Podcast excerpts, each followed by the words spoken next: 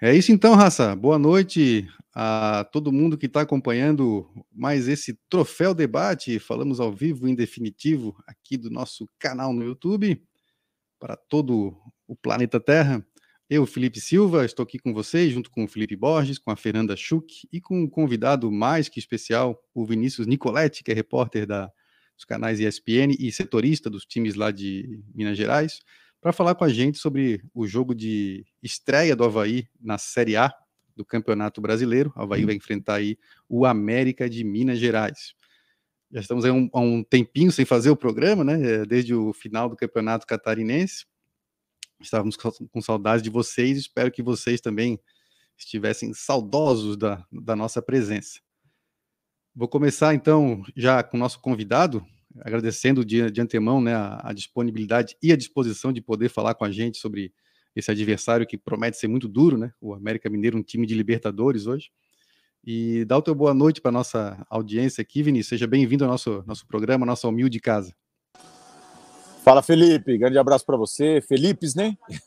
e Fernanda, todo mundo que acompanha o programa. Vamos aí bater um papo, falar sobre o América aí, que também Está preocupado com essa estreia aí no Campeonato Brasileiro depois da derrota na, na, abertura aí da fase de grupos da Libertadores. Vamos falar como é que chega o América para esse confronto.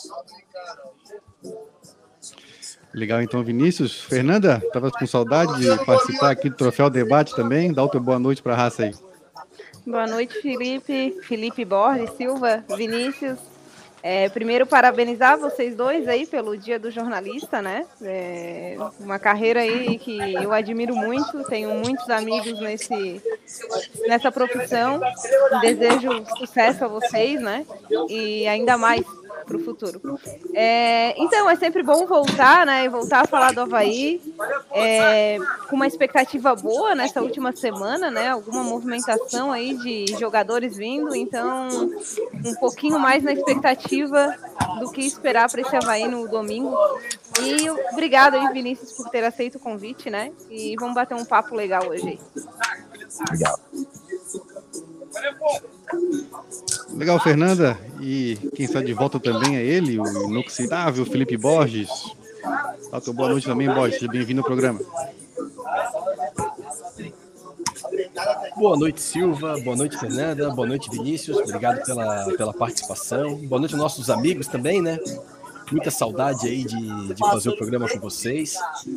E estamos de volta aí para nova temporada, depois da intertemporada, na verdade, né? Para o nosso segundo semestre, entre aspas, do Troféu Havaí.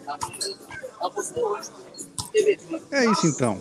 Obrigado para quem está acompanhando já a gente aqui no chat, Gabriel Silva, Alice Machado, o Lucas Cardoso, que estão sempre com a gente aqui, Ana Goulart. Uma boa noite aí, rapaziada. Vinícius, queria começar te perguntando uh, sobre esse América, né? O América que. Uh, o Havaí e o América são velhos conhecidos, né? A gente enfrenta o América na Série B, Série A já há muito tempo, mas de dois anos para cá o América desgarrou do Havaí, vamos dizer assim. Né? O Havaí ainda está tentando se é, firmar como um clube de Série A e o América não só ficou na Série A no passado, como cavou uma vaga na Libertadores, né? Mas aquele time do ano passado para esse ano mudou muito? O América é, mexeu muito ou ainda é aquela mesma base que fez uma boa campanha na Série A? Olha, Felipe, o América vive um, um momento mágico, né? Porque oitavo colocado foi a primeira vez que o América conseguiu é, permanecer na primeira divisão e logo na primeira vez que ficou já conseguiu a vaga na Libertadores por toda por toda a situação. É, um time foi campeão da Libertadores, um brasileiro, outro da Sul-Americana, Copa do Brasil também entrou é, é, no, no bolo, então até o nono colocado é, chegou a Libertadores. Então é um momento especial, mas o time do ano passado, é, em relação a esse, é, perdeu algumas peças importantes, né? O time, o, os dois zagueiros, o Ricardo, que era um zagueiro experiente, o Bauerman, que fez uma excelente temporada, Campeonato Brasileiro, e o Zarat, que é um argentino experiente lá na frente, né? Então, são peças importantes. E até o goleiro, o Matheus Cavicchioli, que passou por uma cirurgia no coração, veio o Jailson, que é outro goleiro experiente, já foi destaque aí nos dois jogos da Libertadores, na classificação do América, mas, mas é, é, é uma baixa, né? Então, é, é um time que começou a temporada com essas baixas, procurando primeiro reforçar a defesa e agora está procurando reforçar o ataque. Então, o problema do América nesse momento é acertar o ataque, que foi muito bem na temporada passada. Nesse ano, são 18 jogos, 10 com a equipe principal, né? O América poupou muitos jogadores no Campeonato Mineiro, até por isso não conseguiu a vaga é, entre os quatro é, primeiros na semifinal. Então, é, o América em 18 jogos fez 16 gols. Agora, nessa partida é, de Libertadores contra o Independiente Del Valle, os três jogos, aliás, em casa, não fez nenhum gol. Passou em branco mais uma vez contra o, o Independiente Del Valle do Equador, criou muitas chances, mas não tem aquele homem que empurra para dentro. O homem que foi contratado para isso é o Wellington Paulista, já fez três gols nessa temporada, mas ele está machucado, está com a contusão na panturrilha, então ele não vai jogar mais uma vez, está se recuperando e aí o América sente muito a falta desse homem de referência, porque é só ele é, que veio para fazer essa função nesse momento. O Rodolfo, é, que estava na equipe, foi emprestado para o Cruzeiro, já foi embora. É, o Henrique Almeida, um jogador que fez um gol nos últimos três anos, fez um gol de pênalti pelo América. Acho que foi uma contratação até muito questionada aí pelos torcedores. Então, é, o Paulinho Boia chegou agora, o jogador que tem a confiança do Marquinhos Santos para a temporada, porque já atuou com ele no São Bento também é, no Juventude. Mas é, esse ataque ainda está se acertando com Pedrinho, Everaldo e no último jogo foi o Paulinho Boia. Então, o Paulinho Boia. Então foram três jogadores que chegaram nessa temporada. E esse é o grande problema do América, acertar essa, essa parte ofensiva. E não tem um elenco recheado. O Aloysio Boi Bandido acabou de chegar, foi apresentado nessa quinta-feira oficialmente. Tá, ainda vai passar por um tempo de adaptação, aprimorar a parte física, então não vai contar com ele nessas primeiras rodadas do Campeonato Brasileiro. O time do América deve ser o mesmo que enfrentou o Independiente Del Valle. Não tem condições, muitas condições. Deve voltar o Éder, que estava suspenso contra o Independiente Del Valle. Não tem condições de poupar jogadores. Por isso até o América festejou muito cair no grupo é, do Atlético na Libertadores, porque é uma viagem a menos. Então deve ser a mesma equipe com a entrada do Éder na defesa, no lugar do Conte, e com o mesmo ataque, Everaldo, Pedrinho e o Paulinho Boia. É, é essa questão. Vamos ver se esse ataque consegue deslanchar aí nessas primeiras rodadas, mas sente falta demais do homem de referência, o homem que fica lá na, na frente, no comando de ataque, que é o Wellington Paulista nesse momento, que, apesar da experiência, é, faz muita falta aí, apesar de 38 anos, o Wellington Paulista faz muita falta para o América e vamos ver como é que esse ataque vai sair aí nesse primeiro desafio do Campeonato Brasileiro contra o Havaí. Ativando o som agora. Mandando um abraço aqui para o Diego Canhete, nosso é, ouvinte, espectador é, assíduo, lá diretamente de Presidente Getúlio, interior de Santa Catarina, está sempre com a gente aqui. Um abraço, Canhete. Uh, Fernanda, tu queria já fazer uma pergunta aí para o Vinícius? Pode emendar. É, não, é mais no sentido assim de daquela expectativa que a gente tinha do América poupar, né? É, algum jogador, porque tá o Havaí caiu no meio da Libertadores, né? Tipo, o início da Série A para o América foi no meio da, da, da Libertadores. Ele enfrentou quarta-feira, perdeu na quarta-feira, né? Era uma expectativa grande, né? para essa estreia, já que é, classificou na, na, naqueles mata-mata quase impossível, inacreditável que parece acontecer só na, na Libertadores. E, e, logo na sequência, na, na próxima quarta, já tem o Atlético Mineiro, né? Aí, claro, vantagem de não precisar viajar, mas a desvantagem de ser um dos favoritos a ganhar a Libertadores, né? E então, assim, mais nesse sentido de é, o, o, que esperar desse América na ressacada, né? Ele vai vir com tudo, porque querendo ou não, é, o primeiro jogo ou o último jogo valem três pontos iguais, e querendo ou não, Hoje a gente sabe que o Havaí ele é um, é um time que tá, vai lutar para não cair, é, pelo orçamento, né? E, e, por toda a história do Havaí na Série A, então a gente sabe que a luta é para não cair. E pode ser que o América, como está disputando a Libertadores, veja esse, esse também um jogo como fundamental para ele conquistar os três pontos fora de casa, né? Então, como administrar isso nesse elenco tão enxuto? O que, que tu, tu passa aí pra gente né, nesse sentido do América? É, é isso aí, Fernanda. Essa é a ideia do América. A gente até conversando com o Salum, que é o, o presidente do Conselho Administrativo do América, o homem forte que cuida do futebol do América, ele fala sempre isso. Nosso objetivo é permanecer na primeira divisão, mais do que a Libertadores. Libertadores, o América já fez o papel dele, que era chegar na fase de grupos. Então ninguém espera muita coisa do América. O Marquinhos está tá até sendo muito contestado pra, pra, pelos torcedores, saiu vaiado do jogo contra o Independente Del Vale, vai ser pressionado aí é, nos próximos jogos.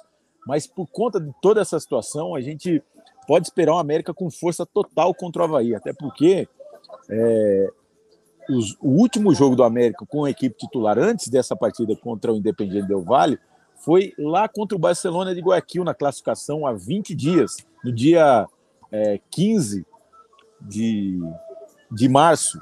Então, de 21 dias, a equipe ficou treinando, a equipe principal ficou treinando. Eles não se classificaram é, para a fase, para a semifinal do Campeonato Mineiro. Teve o troféu em confidência aqui, que o América também entrou com o time em reserva, que é o, o classificado do quinto ao oitavo colocado do Campeonato Mineiro, que disputa esse troféu em confidência. Então, os titulares ficaram treinando exatamente para esse momento, para jogar é, o Campeonato Brasileiro e a fase de grupos da Libertadores. Então, a gente pode esperar uma América com força total.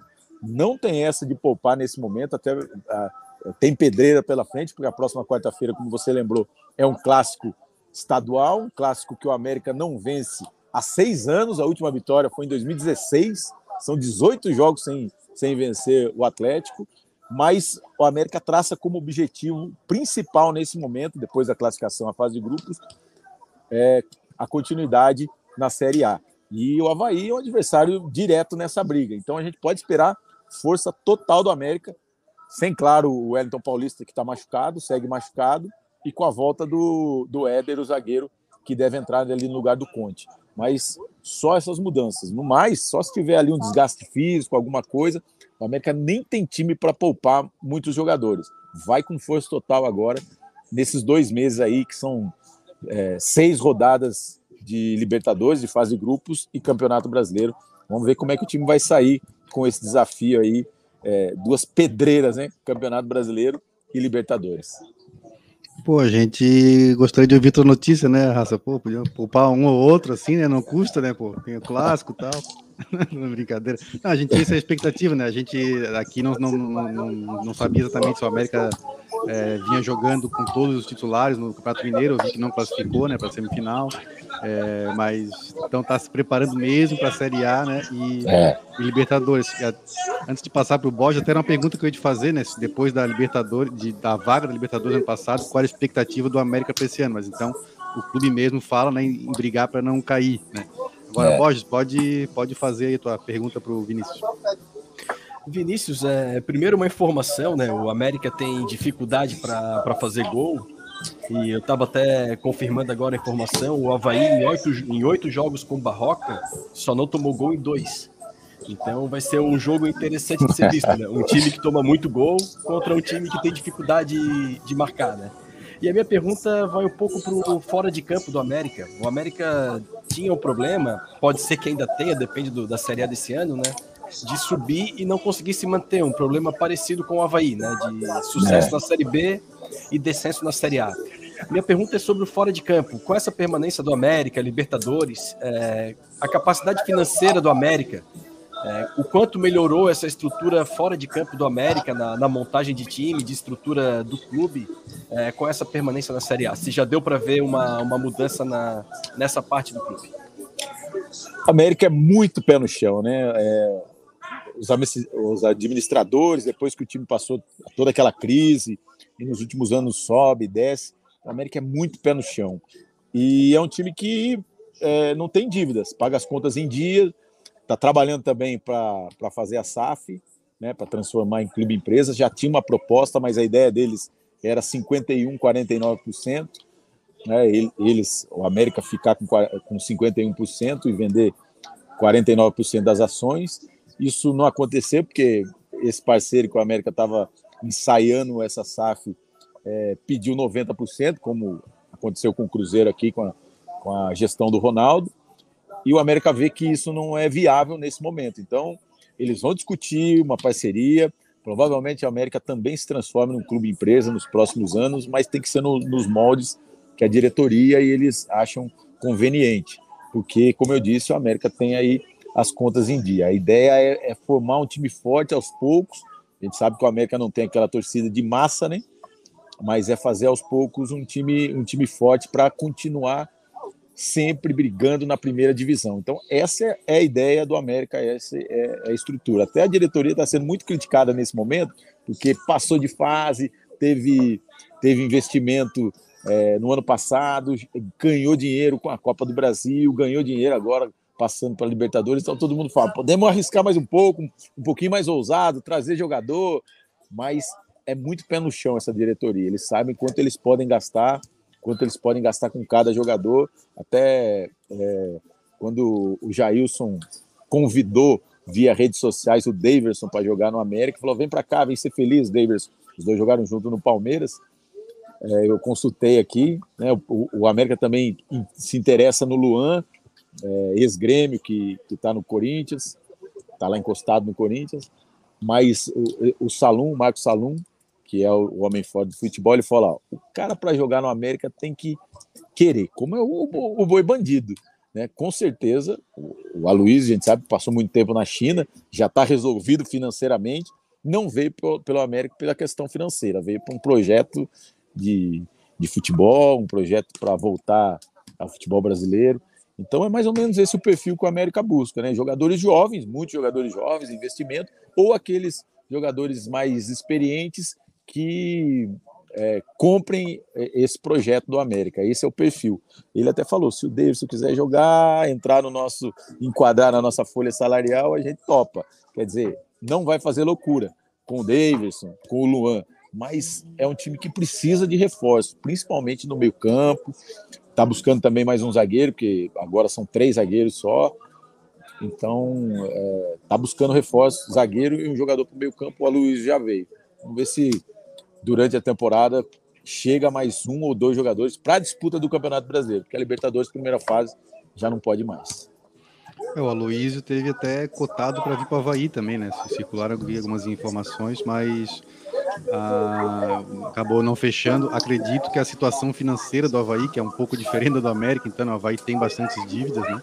É, inclusive muitas de curto prazo, até o presidente do clube andou dando uma coletiva sobre isso, né? O Havaí tem aproximadamente 30 4 milhões, eu acho, de dívidas em curto prazo, então tá bem apertado, né? E a tendência é ter um time esse ano mais barato do que o ano passado, que estava na Série B, inclusive. Então, é, para tu ver como é que tá a situação aqui, né? Então a Luísa acabou não fechando e acabou indo pro, pro América. Vou passar aqui no chat, tá mais uma boa noite pro Lenoí Girardi, pro Felipe dos Santos, Fernando Pereira, Adriano Gonçalves, sempre a turma que tá com a gente aqui. Se quiser fazer alguma pergunta pro Vinícius também, fiquem à vontade, né? Pode mandar aqui no chat que a gente passa aqui para o Vinícius. Agora, Vinícius, eu queria falar um pouquinho sobre, voltando para o campo um pouquinho, né?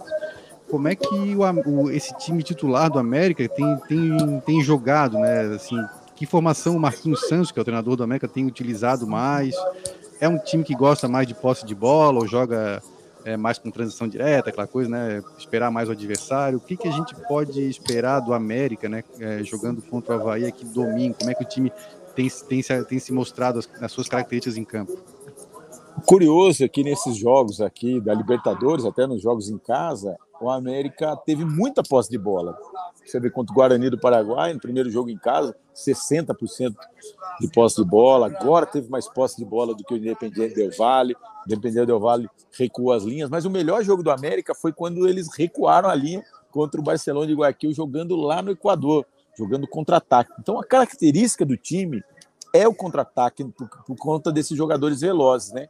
O Pedrinho, que veio do, Bra, do Bragantino, o Everaldo, né, que veio para o lugar do Ademir. Aliás, o Ademir foi, é bom lembrar, foi uma outra baixa da equipe nessa temporada, que foi destaque na temporada passada, está no Atlético agora.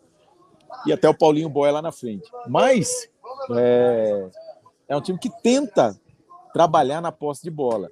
Agora, como vai jogar fora de casa, eu imagino que o Marquinhos vai baixar um pouquinho as linhas e vai explorar esse contra-ataque, vai dar bola para o Havaí nesse momento para poder jogar o contra-ataque. Isso o América sabe fazer demais. É um perigo para o Havaí nessa questão, né? Porque é, jogando em casa, com certeza, vai ter que propor o jogo. Então, é um time que é, joga com três jogadores que já, já se conhecem muito tempo no meio-campo. a defesa com o Jailson, Patrick, é, o Maidana, o Éder e o Marlon. Marlon muito bem na esquerda. O Éder veio do Atlético Goianiense, o Maidana estava no esporte. Meio campo que é do ano passado, o Lucas Cal, Ale e o Juninho. O Juninho corre demais, é o motorzinho do time, né? É o apelido dele. O Lucas Cal bem demais no meio campo. O Ale está um pouquinho embaixo ainda nesse meio campo, mas é, é um bom jogador. Ele pode sair, o Índio Ramírez é outra opção ali. E aí os três homens na frente, que é Pedrinho, Everaldo e o Paulinho Boia. Os três que jogaram contra contra o, o Independiente Del Valle. Então, é um time que eu, eu imagino que vai explorar o contra-ataque demais contra o Havaí no domingo, por conta é, dessa sequência de jogos, dar bola para o adversário e esperar no ponto, no ponto forte do América, que é o contra-ataque.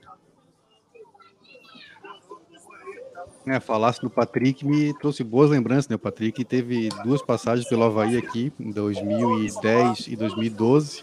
Uh, e foram, na minha visão, foram ótimas passagens, né? Para mim, o Patrick deixou saudades aqui no Havaí. Claro que hoje já está mais, é, mais veterano, ele era bem mais jovem, né? Quando jogou aqui.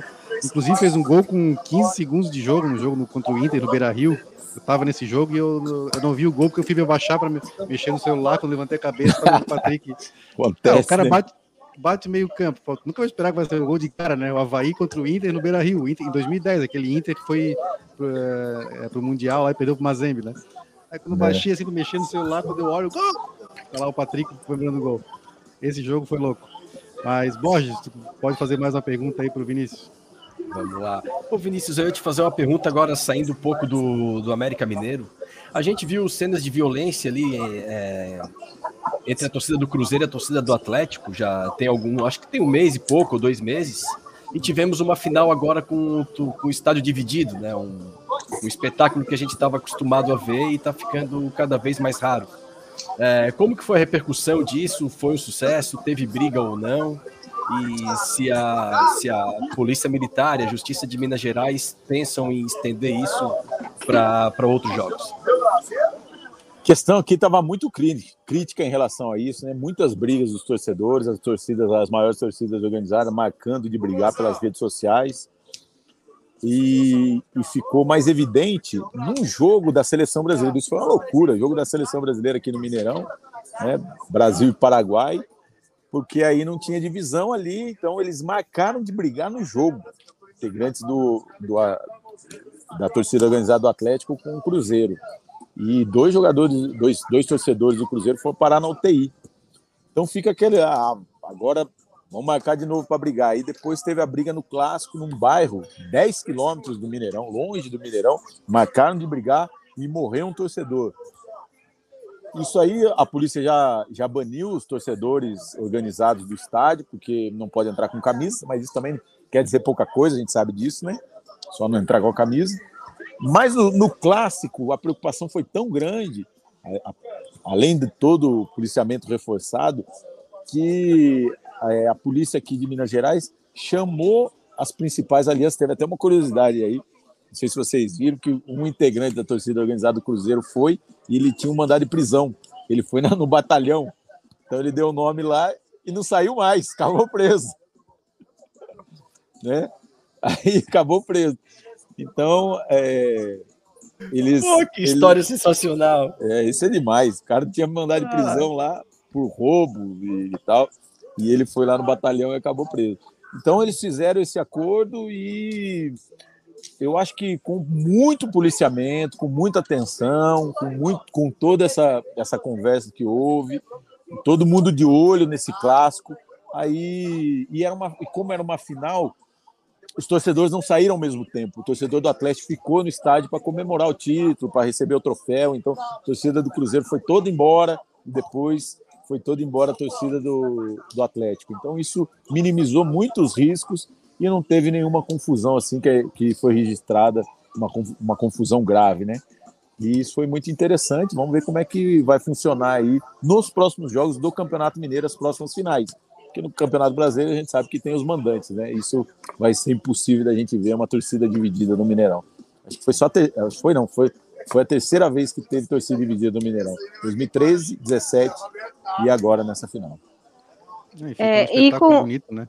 E com a América não tem tanto tanta rivalidade assim. O, o Atlético ou o Cruzeiro? O América tem uma torcida muito pequena, né? É, não, não chega a ter briga. É claro que também tem segurança, porque tem provocação dos dois lados. Também é uma rivalidade. Também tem torcedores do América ali que de torcida organizada que, que às vezes vão lá para brigar. Mas é uma torcida mais tirando a torcida organizada, é uma torcida mais tranquila assim do América. Então, é, não, não tem tanto perigo, não tem tanta tensão quando, quando o jogo é Atlético e Cruzeiro, que são os, os maiores rivais de Minas, né? Que, que se odeiam assim. O América é mais é uma rivalidade que existe, mas é mais tranquilo. Eu gosto do nome da, da torcida do América, a Vacoelhada, né? A Vacoelhada. O América é o Coelho, né? É um nome engraçado. Eles, sempre que tem jogo aqui, eles vêm, eles trazem a faixinha e botam aqui na, na ressacada. Só, ah, só torcedor aqui... acima dos 60, vacoelhado. Ah, é? poucos, é? poucos é abaixo, poucos, poucos mais novos. é legal, muito legal. É, mais, passando mais no chat aqui, mandar mais um abraço para o Gabriel da Cunha Ramos, que pergunta pra, se o fato de o Havaí ter uma folha menor não seria pela extinção do Sub-23. Acho, acho que também, mas pelo que o presidente falou, vai, iria gastar menos que ano passado, mas acho que o Sub-23 também ajuda a economizar, né? O Havaí tinha um Sub-23 ano passado, agora não tem mais. Uh, Adolfo Júnior está aqui. O Diego Canhete pergunta, Vinícius, se tu sabe me responder, quando é que o Aloísio estreia? Tem alguma possibilidade de ele estrear já no domingo, não? Não, isso, ele, foi, ele chegou a, treinar, treinar segunda-feira, hoje foi apresentado oficialmente. Domingo não vai jogar contra o Havaí, torcedor pode ficar tranquilo aí mas ele deve estrear aí nos próximos 15 dias, eu imagino, mais ou menos. 15, 20 dias para ele voltar, entra, acostumar aí com o treino e entrar na forma física ideal para estrear. Assim, o, o Aloysio, tu, tu, não deve saber, mas ele traz boas lembranças pra gente, tá? Ele jogava no Figueirense em 2012. É, mesmo. E nós fomos para uma final do estadual aqui, o Havaí na Série B, o Figueirense na Série A. O Figueirense ganhou os dois turnos estadual, fez uma campanha sensacional. Aí chegou na final com o Havaí, que chegou meio aos trancos e barrancos. Ganhamos de 3 a 0 em casa e 2 a 1 fora. Então, o Aloysio não jogou absolutamente nada. Então, traz boas lembranças. Foi um bom ano. O, ano Kleber, o Kleber Santana foi o primeiro ano dele no Havaí, né? Foi o ano que ele já só ali já entrou, né, para a galeria de ídolos do Havaí. Mas, o Vinícius, mais uma pergunta que eu queria te fazer é sobre como é que está a situação do Marquinhos Santos. Como tu comentasse, até eu tinha lido já a notícia, né? Tu comentasse que no jogo ali contra o Del Valle, é, houve vaias né, para o time, o Marquinhos já está aí desde o ano passado no América, né? É. Como é que está a situação dele? Já tem, tem algum desgaste? Ou ele, a diretoria gosta dele? Tá, ele, ele tem algum risco, por exemplo, de, de cair caso o Havaí vença? Como é que está a situação dele? É, a gente sabe que futebol isso tudo pode mudar né, até o próximo jogo, né? Mas a diretoria gosta muito dele, ele está prestigiado com a diretoria, até porque foi uma classificação histórica assim é, do América. O torcedor entende isso muito pouco e o América, na verdade, precisa de reforços, né? Precisa de jogadores. Ontem mesmo ele olhava para o banco, Henrique Almeida para entrar no ataque, Mateuzinho, quem mais? Aí o, o Felipe Azevedo, improvisado. Então, é, ele precisa de qualidade técnica ali, né? No meu entendimento. Mas a torcida começa a, a pressionar, e quando isso acontece, de repente vem uma derrota contra o Havaí, vem outra derrota contra o, o Atlético, e aí não, não, tem diretoria que segure, né? Então, dizer assim que ele está pressionado nesse momento, né? Ele vai ter uma semana decisiva contra Havaí e Atlético. Se sair bem, isso ameniza muito e ele segue o trabalho. Mas às vezes sai mal, acho que corre risco sim de, de, de demissão. futebol, infelizmente, é resultado, né? Acho que deveria dar tempo para ele trabalhar aí, jogador, né? Hum, Mas... Com certeza. Agora, bom, já é, assim, dissecamos um pouquinho aí o América, né? Nosso adversário do, do próximo domingo, da estreia da Série A. Agora, saindo um pouquinho do América, queria te perguntar, uh, já que tu é setorista né, do, do, dos clubes aí de Minas Gerais, um jogador que veio daí, que ainda jogou, jogou pouco tempo já aqui no Havaí, chegou para o estadual, mas teve poucos minutos em campo. Eu queria que tu pudesse falar um pouquinho mais o que a gente pode esperar dele, que é o Lucas Ventura, o popular Nonoca, né, o volante que veio do Cruzeiro, tá, tá no Havaí. Uh, como é que como é que, como é que assim as características dele é um volante que fica mais, sai mais pro jogo. Como é que a gente pode esperar dele aí para o Havaí na Série A?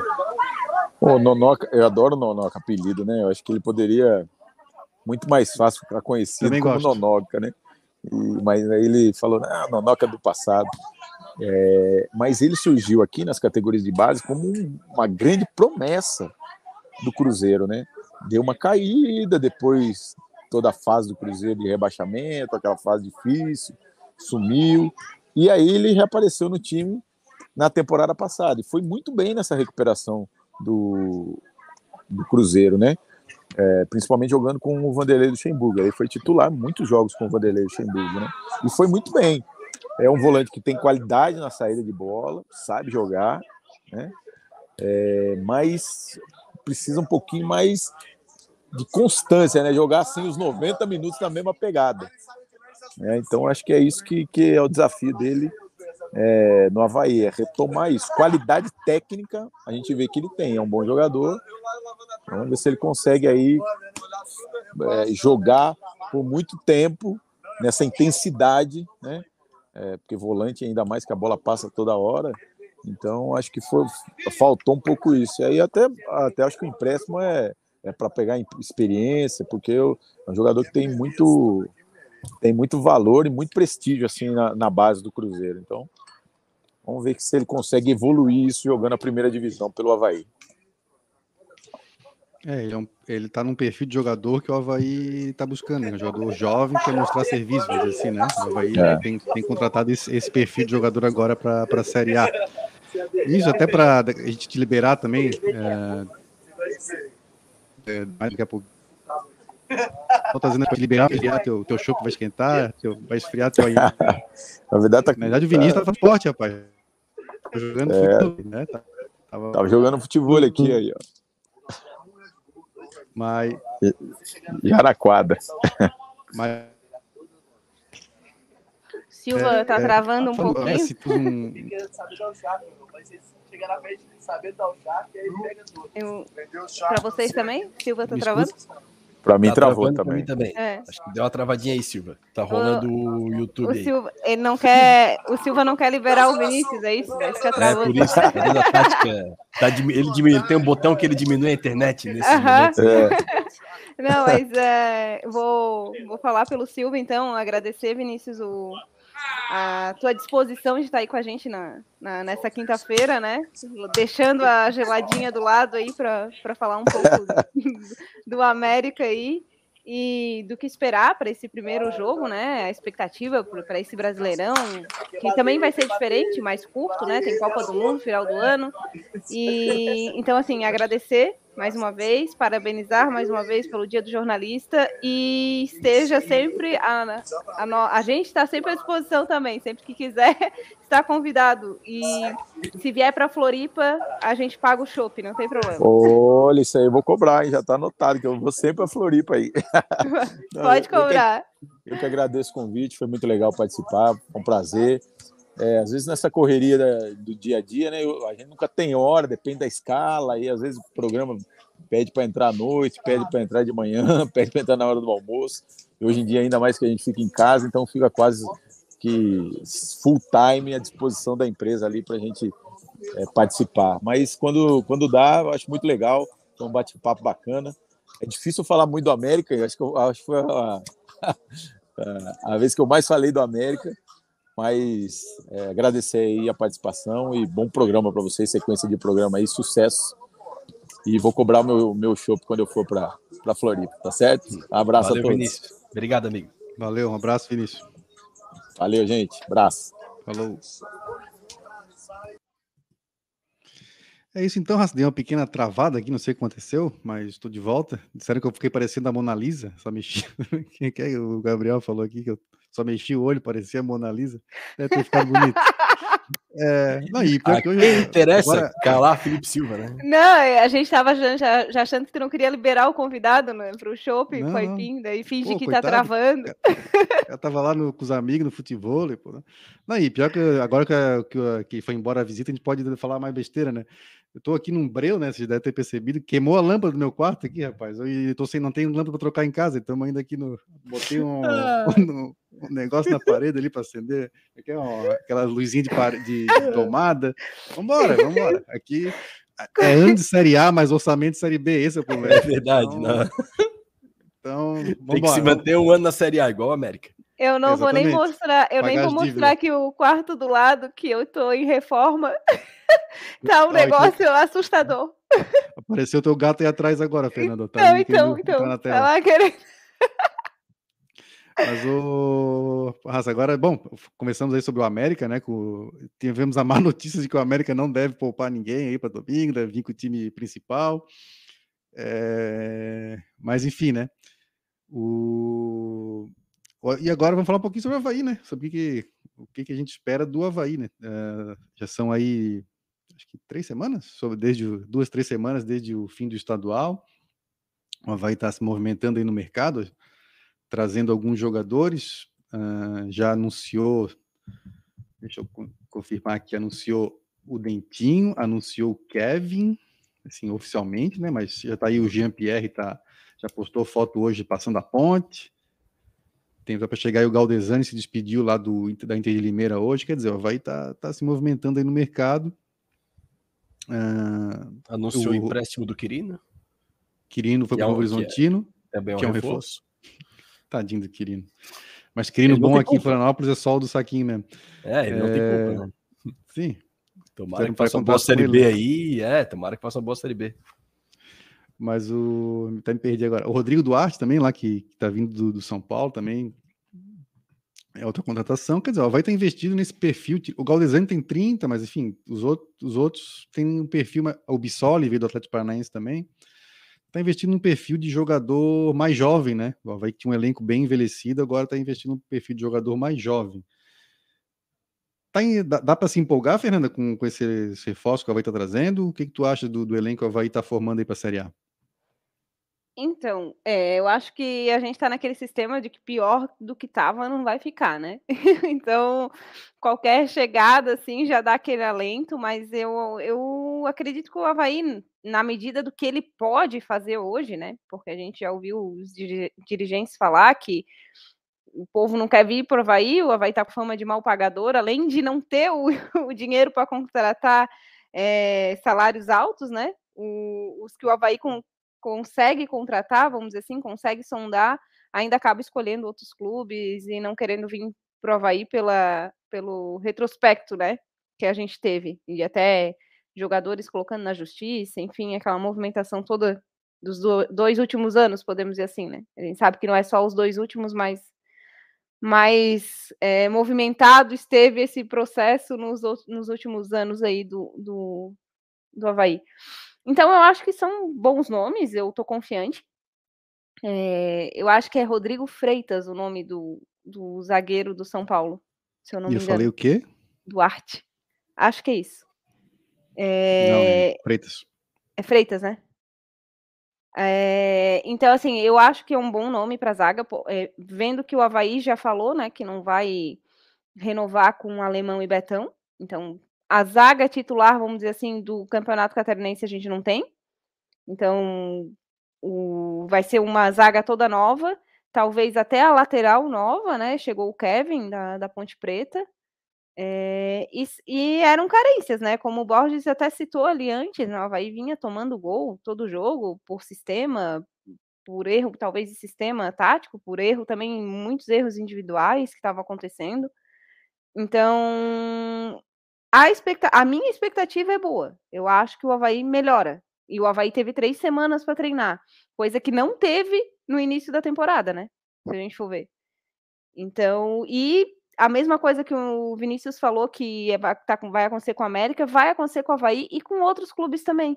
Que é aquela coisa de, de ajeitar as melancias no, no andar da carruagem. E eu só espero que as melancias aqui se ajeitem com vitórias, porque é muito mais fácil né, arrumar o time com as vitórias do que é, derrotas, e ainda mais com essa tabela inicial do Havaí, que o Havaí precisa pontuar. Verdade, mandar mais uns abraços aqui no, no chat, raça entrando aqui. Desculpa se eu esqueci alguém, porque a gente vai aqui durante o programa e, e o pessoal vai entrando e eu vou, eu vou, tentar lembrar todo mundo aqui. O Bruno Vicente, acho que não, não dei, mandei um abraço ainda, o Matheus Fidelis, Felipe Matos, Imortal, está aqui também. Bruno Patrício, dá um salve para todo mundo aí. Tem uma pergunta antes de passar para o Borges. Deixa eu... Borges, então, antes de eu achar a pergunta, eu vou te perguntar o que, que tu estás achando, né? das contratações do Havaí, do elenco que o Havaí está montando, se tu, em relação ao estadual, estás mais otimista né, para a campanha do Havaí é, na Série A com esses reforços que estão chegando. Olha, Silva, se botar em relação ao estadual, é, eu acho que é, não vai mudar muita coisa, né? O Havaí brigou. Eu, eu, espero que seja igual ao estadual, que o Havaí brigue para não cair até a última rodada. No fim, é isso, né? Sendo bem sincero. Se a Série A, se o Havaí repetir na Série A o que fez no estadual, eu vou ficar contente. O problema foi ter brigado para não cair no estadual até o fim, né? Então, se o Havaí ficar vivo até o final da competição, eu já me dou por satisfeito. Eu não, não tenho. É... Sim, o Barroca não é um técnico que me passa confiança, né? É... Não, não, não, não vejo no Barroca a possibilidade de um time de um time forte, de um time com um coletivo forte, né? Um time com uma zaga forte, que é o que o Havaí precisa, né? E a gente, campeonato de pontos corridos é isso, é não sofrer gol, né? A gente discutiu muito ano passado na Série B que o Havaí fazia pouco gol, fazia pouco gol, mas tomava pouco gol, né? Então eu lembro de sempre ter comentado que o importante, muito importante nos pontos corridos é não levar gol. Então o Barroca tem um histórico ruim de, da defesa, né? E as contratações eu gostei mais do que estava sendo feito, né? Porque o, o perfil de contratações não tinha mudado, né? Veio o Muriqui, veio o Cortez, veio jogadores também com uma, com uma idade avançada. E agora o Havaí começa a rejuvenescer o elenco. Mas assim, eu gostaria, prefiro esperar para ver, porque os nomes não, não, não me empolgam, assim, principalmente a linha de quatro defensiva ali, mesmo que seja o Kevin, é, Kevin, Bressan, aí o Douglas não veio, esse zagueiro novo do São Paulo, é, eles não vão renovar com Betão, pelo que a gente está percebendo, que Betão seria titular, fácil nessa zaga. Betão e pode jogar a camisa para cima para jogar outro, né? Pelo jeito, Betão não vai renovar. Aí, pô, Kevin, qualquer um na zaga central ali, é, Bressan e Cortez. Eu acho a linha de quatro defensiva muito frágil, mas muito frágil mesmo, sim. A gente vai se incomodar muito com, a, com essa defesa. É, os volantes do Havaí, talvez o Nonoca possa jogar pela vitalidade. Tem o Jean Kleber, Aí o Bruno Silva, não sei se está afastado ou se não está, se vai, vai continuar titular do time ou não. E aí parece que chegou o meia, né? Que é o Jean-Pierre, então que é um, um meia muito bom tecnicamente, né? Muito bom tecnicamente. Já vi jogos dele ótimos pelo Grêmio, mas que tem um, uma dificuldade na recomposição, né? Em jogar sem bola. E a gente entende que tem essa dificuldade, né? Que se fosse bom sem bola também não estaria aqui no Havaí, né? Então a gente tem que deixar claro isso. Então é tentar trabalhar esse essa parte sem bola do, do, Jean, do Jean Pierre e também fazer um esquema para que ele possa descansar sem a bola, né? Que já que talvez tu não consiga mudar esse estilo dele, cabe ao treinador, né? Fazer com, com que ele sobre na, na marcação ali. E aí vai precisar de um 9 que marque, né? Então, se tu vai ter o Pierre descansando, o teu 9 tem que marcar bastante. Então, tem que ver como o Barroca vai, vai fazer isso. Mas a minha expectativa, assim, é, sinceramente, se o Havaí brigar para não. Se o Havaí ficar vivo no campeonato até o fim, eu já me dou por satisfeito. Eu acho que é muito difícil evitar o rebaixamento esse ano. É, eu não quero usar assim o hashtag empolgou, mas eu tô bem mais esperançoso com o perfil de contratações que o Havaí está fazendo. Eu acho que aquele time que na Argentina estadual era coisa para tentar igualar a Chapecoense do ano passado, assim, né? Em termos de campanha. Mas com os, o perfil aí tem procurado agora, eu estou gostando. Acho que são jogadores mais jovens que querem mostrar serviço, uh, que vão dar um pouco mais de vitalidade para esse elenco que eu, eu achava bastante envelhecido para encarar uma Série A. Uma vez já falei isso e o subiu para a Série A e até corte já rolou no Twitter, né? Já marcaram o Betão, enfim, né? Mas eu volto a repetir que eu achava assim o elenco do Havaí é, bastante envelhecido, acho que tinha que dar uma boa, uma boa renovada para a Série A. Aí, a, no assim, final da Série B foi isso, né, Silva? O, cobrou o preço, né? O, a idade no final da Série B cobrou o preço. Então, não, tua, a tua análise não estava errada. Tu não falou que não iria subir. Tu disse que o elenco era envelhecido, ponto, né? Detalhe que essa, esse meu vídeo é de 2020, tá? Mas usaram como se fosse ano passado. Mas tudo bem, quem, quem quer, quem quer né, avacalhar faz essas coisas. Mas tudo bem, não tô nem aí. Mas enfim, vou voltando aqui. Eu acho que é uma boa. Só claro, como a Havaí não tem muito dinheiro, não são jogadores. Muitos deles eram assim, tipo, o cara é reserva do reserva, né? É, tem, tem jogador assim que a Havaí tá trazendo, né? Então, é, é arriscado, claro. Né? É um jogador que, que está tá nesse mercado de Série A, B, mas às vezes não, tá, não joga tantas vezes, com tanta frequência, mas enfim, é o que a gente pode, acho, fazer, e, e prefiro que seja assim, esse tipo de jogador que quer mostrar serviço. Acho que o Jean-Pierre, uh, vamos ver qual Jean-Pierre vai vir, né? Mas se vier aquele Jean-Pierre do, do, do, começo do Grêmio, acho que é um excelente reforço, né? Um cara é, bastante técnico, acrescenta bastante. Essa questão de, de marcação cara, ele tem 23 anos, ele, tem, ele pode aprender também, né? Só, só que, ah, enfim, tem que pegar eles, ó, meu filho, agora sem a bola tu vai ter que te doar também. Mas enfim, acho que é uma, uma boa contratação. Acho que, assim, o Havaí tá montando agora um, um elenco que tem condições de brigar para não cair. Se uh, as chances ainda são grandes, né, de o Havaí acabar rebaixado, acho que pelo menos agora tá, tá conseguindo montar o elenco que, que vai tentar, vai brigar mais, né? Vai brigar como aquele da, do estadual, eu acho que não teria nenhuma condição de brigar para ficar na, na Série A. Algumas perguntas que chegaram aqui no. Mais um pessoal que entrou aqui. A Manuela Pereira, mandando. Diz que a gente é uma cambada de queridos. Quer dizer, eu acho que é a gente, não sei se é, o, se é o pessoal do chat, né? Um abraço, Manu. A Denilson Gonçalves está aqui também. Uh, a pergunta era sobre o Kevin. O Matheus Fidelis perguntou por que vocês acham que eles contrataram o Kevin, lateral direito, né? A torcida da Ponte e Botafogo só tem comentários negativos. Cara, assim, o Havaí só tinha o Matheus Ribeiro e o Modesto, né, para lateral direito. É... Então, tava precisando de mais alguém. Agora, por que o Kevin? Acho que na avaliação dos caras, né? Assim como o Matheus Ribeiro, né? O, o, Kevin, enfim, é o que dava para pagar, né? É o que tinha condições. Eu confesso para ti assim que eu não, não levo muito assim a, a, comentário de torcedor em rede social, tá? Assim, ah, o torcedor lá do Pirapora do Norte falou que o cara não joga nada. É, sei, você também tem jogador que sai do Havaí aqui, sei lá, vai lá para Chapecoense, não vou lá. Não, você não joga nada, você não sabe, o cara pode falar até para vacalhar, não sei. Mas eu não levo muito em consideração isso aí, não. É... Enfim, não sei se vocês têm alguma teoria de por que o Kevin. O porquê do Kevin deve ser isso, Silva. Tipo, só é, tinha ele para contratar. E eu, eu acho impossível alguém ser pior do que o Matheus Ribeiro. Assim, alguém vai cortar essa frase, o Matheus Ribeiro vai fazer um puta Série A e alguém vai cortar esse, Não, vai para catar, esse frame. que, deu, que, que, que ele faça um puta campeonato brasileiro. Mas assim, é, eu acho que é nesse. Infelizmente, é, é nesse esquema, assim. E, e, a, e a, a, gente estava preocupado com o Havaí, né? Que ah, não consegue contratar, não, não anuncia ninguém.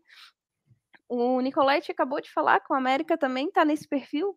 Ou é jogador jovem, ou, ou é a, alguém que quer mostrar, tipo, quer muito estar tá no, no, no, América, porque por salário também não vai ser, e, e tem a dificuldade de contratar um time que está disputando Libertadores. Então, o Havaí hoje não disputa nada a não ser a permanência na Série A.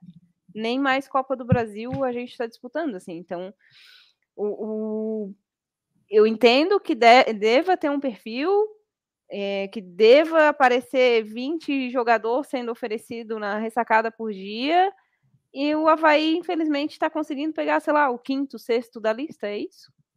E aí é, é, é torcer para que esse, esse elenco se torne um conjunto, que, des, que tudo conspire a favor, que todas as luas, signos, enfim, estejam alinhados e, e a gente consiga permanecer. Mas eu, eu concordo com Borges na análise de que esse ano tá muito mais difícil permanecer na Série A. Muito mais difícil, talvez, do que os outros anos que o Havaí teve.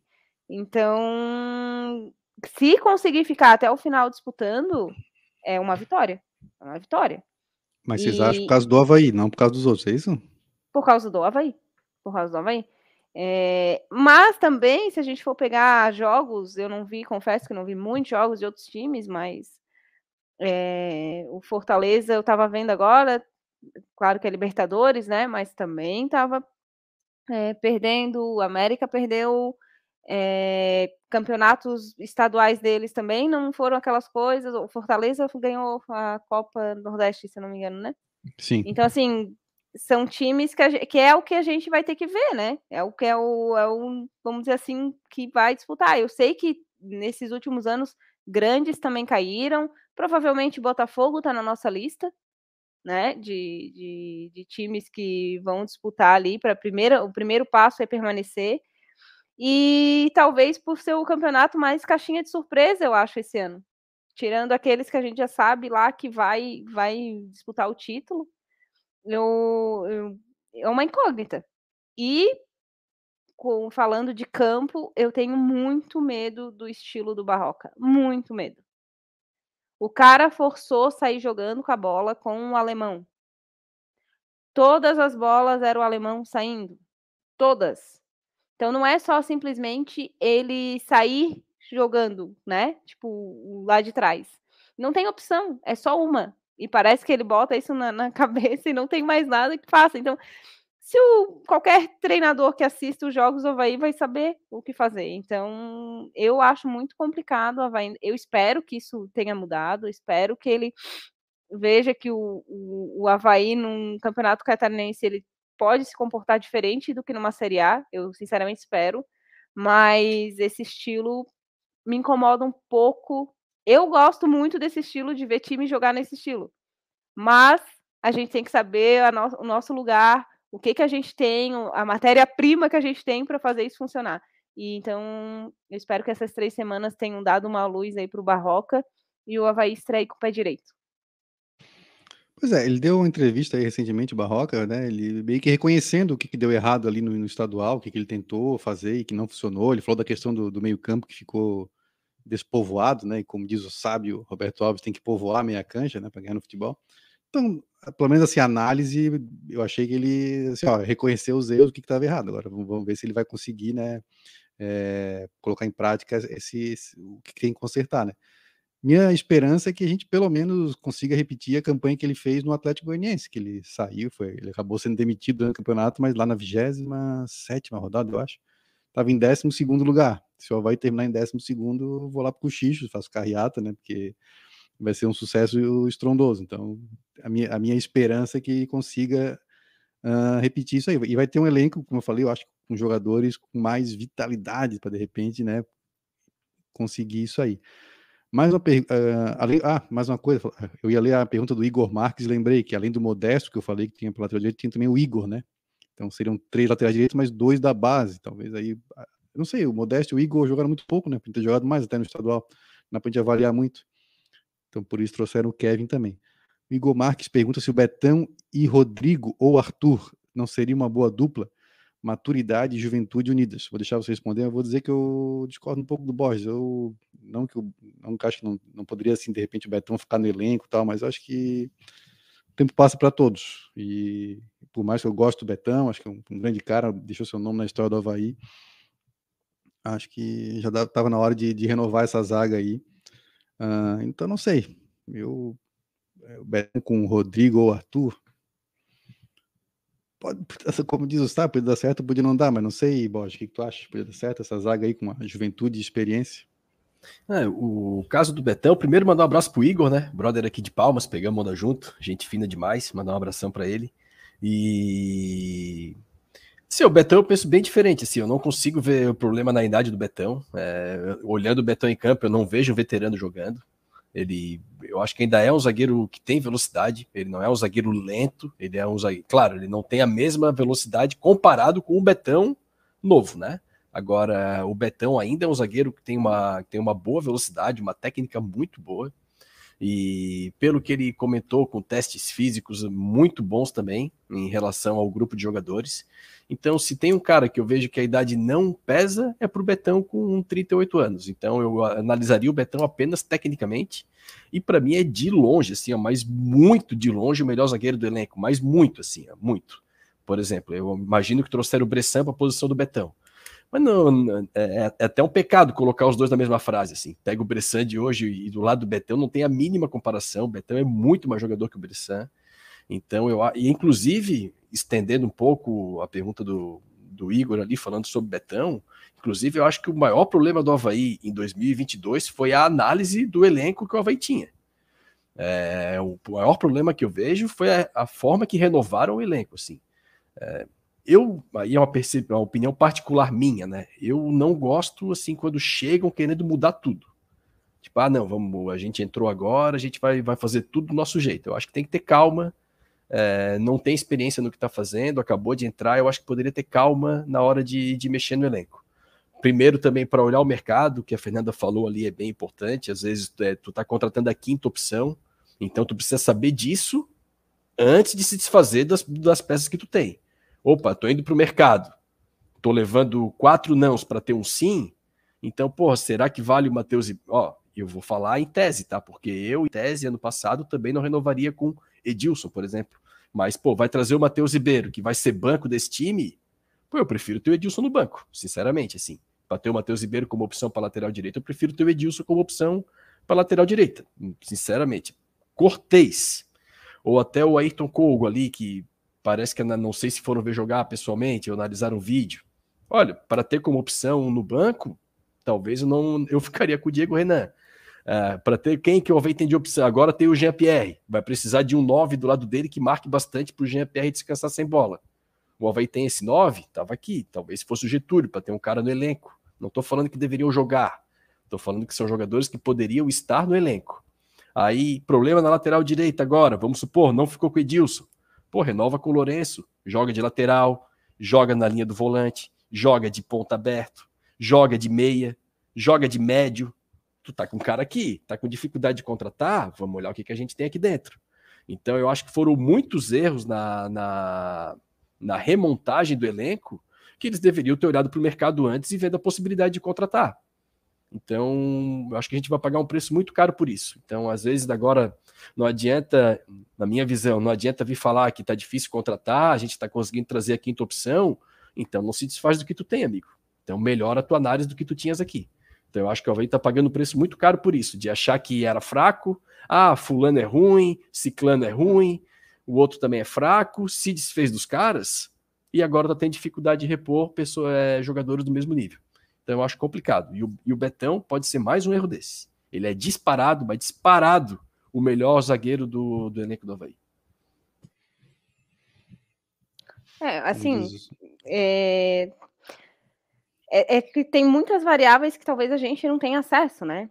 É, a questão, por exemplo, eu concordo com o que o Felipe falou, de analisar o que a gente tem e se a gente não consegue contratar, então realmente, e ele citou um exemplo claro para mim, que é, pô, se for para trazer o, o lateral do pior time do campeonato, que já jogou uma Série A, então a gente fica com o Edilson. Mas o Edilson foi um dos que entraram na justiça, né? Então não sei até que ponto é, o Edilson queria renovar né? Tem essas variáveis também que a gente não tá por dentro. Então, vou botar uma aspas, né, um parêntese aqui para também não não só jogar pedra, né? Vou deixar uma, uma dúvida, é, mas que eu acredito que todos sabiam que, iam, que ia ser muito difícil contratar, eu acho que todos sabiam. E não sei se todos que o Havaí não renovou foi porque o Havaí não quis renovar porque a gente sabe também, já se espalhou que tem jogador querendo três, quatro vezes mais o salário. E o Havaí também não, não pode pagar. Então, tem isso, tem questão de salário, tem questão de justiça, tem, tem uma série de variáveis aí que eu, que eu entendo que montar esse elenco está cada vez mais difícil. E aí a gente está competindo com times que têm um poder aí de, de, de verba que é, nem, não, não é que não tenham dívidas, né? Mas eu não sei qual é o esquema que eles fazem que eles conseguem né, pagar esses salários astronômicos e o, o Havaí acaba ficando para trás, né? Mas que teve um, um, Eu acho que essa transição foi muito ruim, muito ruim. Por tudo que envolveu essa transição de que eu digo de diretoria, né? Com a antiga com a nova. E aí é óbvio que o que está extra-campo vai refletir no campo também, né? E o é. Betão, falando do Betão especificamente, é, se me perguntasse no ano passado, eu falaria: não, vamos é, achar outros zagueiros, vamos renovar essa zaga. É, né? Betão tá lá, tudo que ele fez não, jamais vai ser esquecido.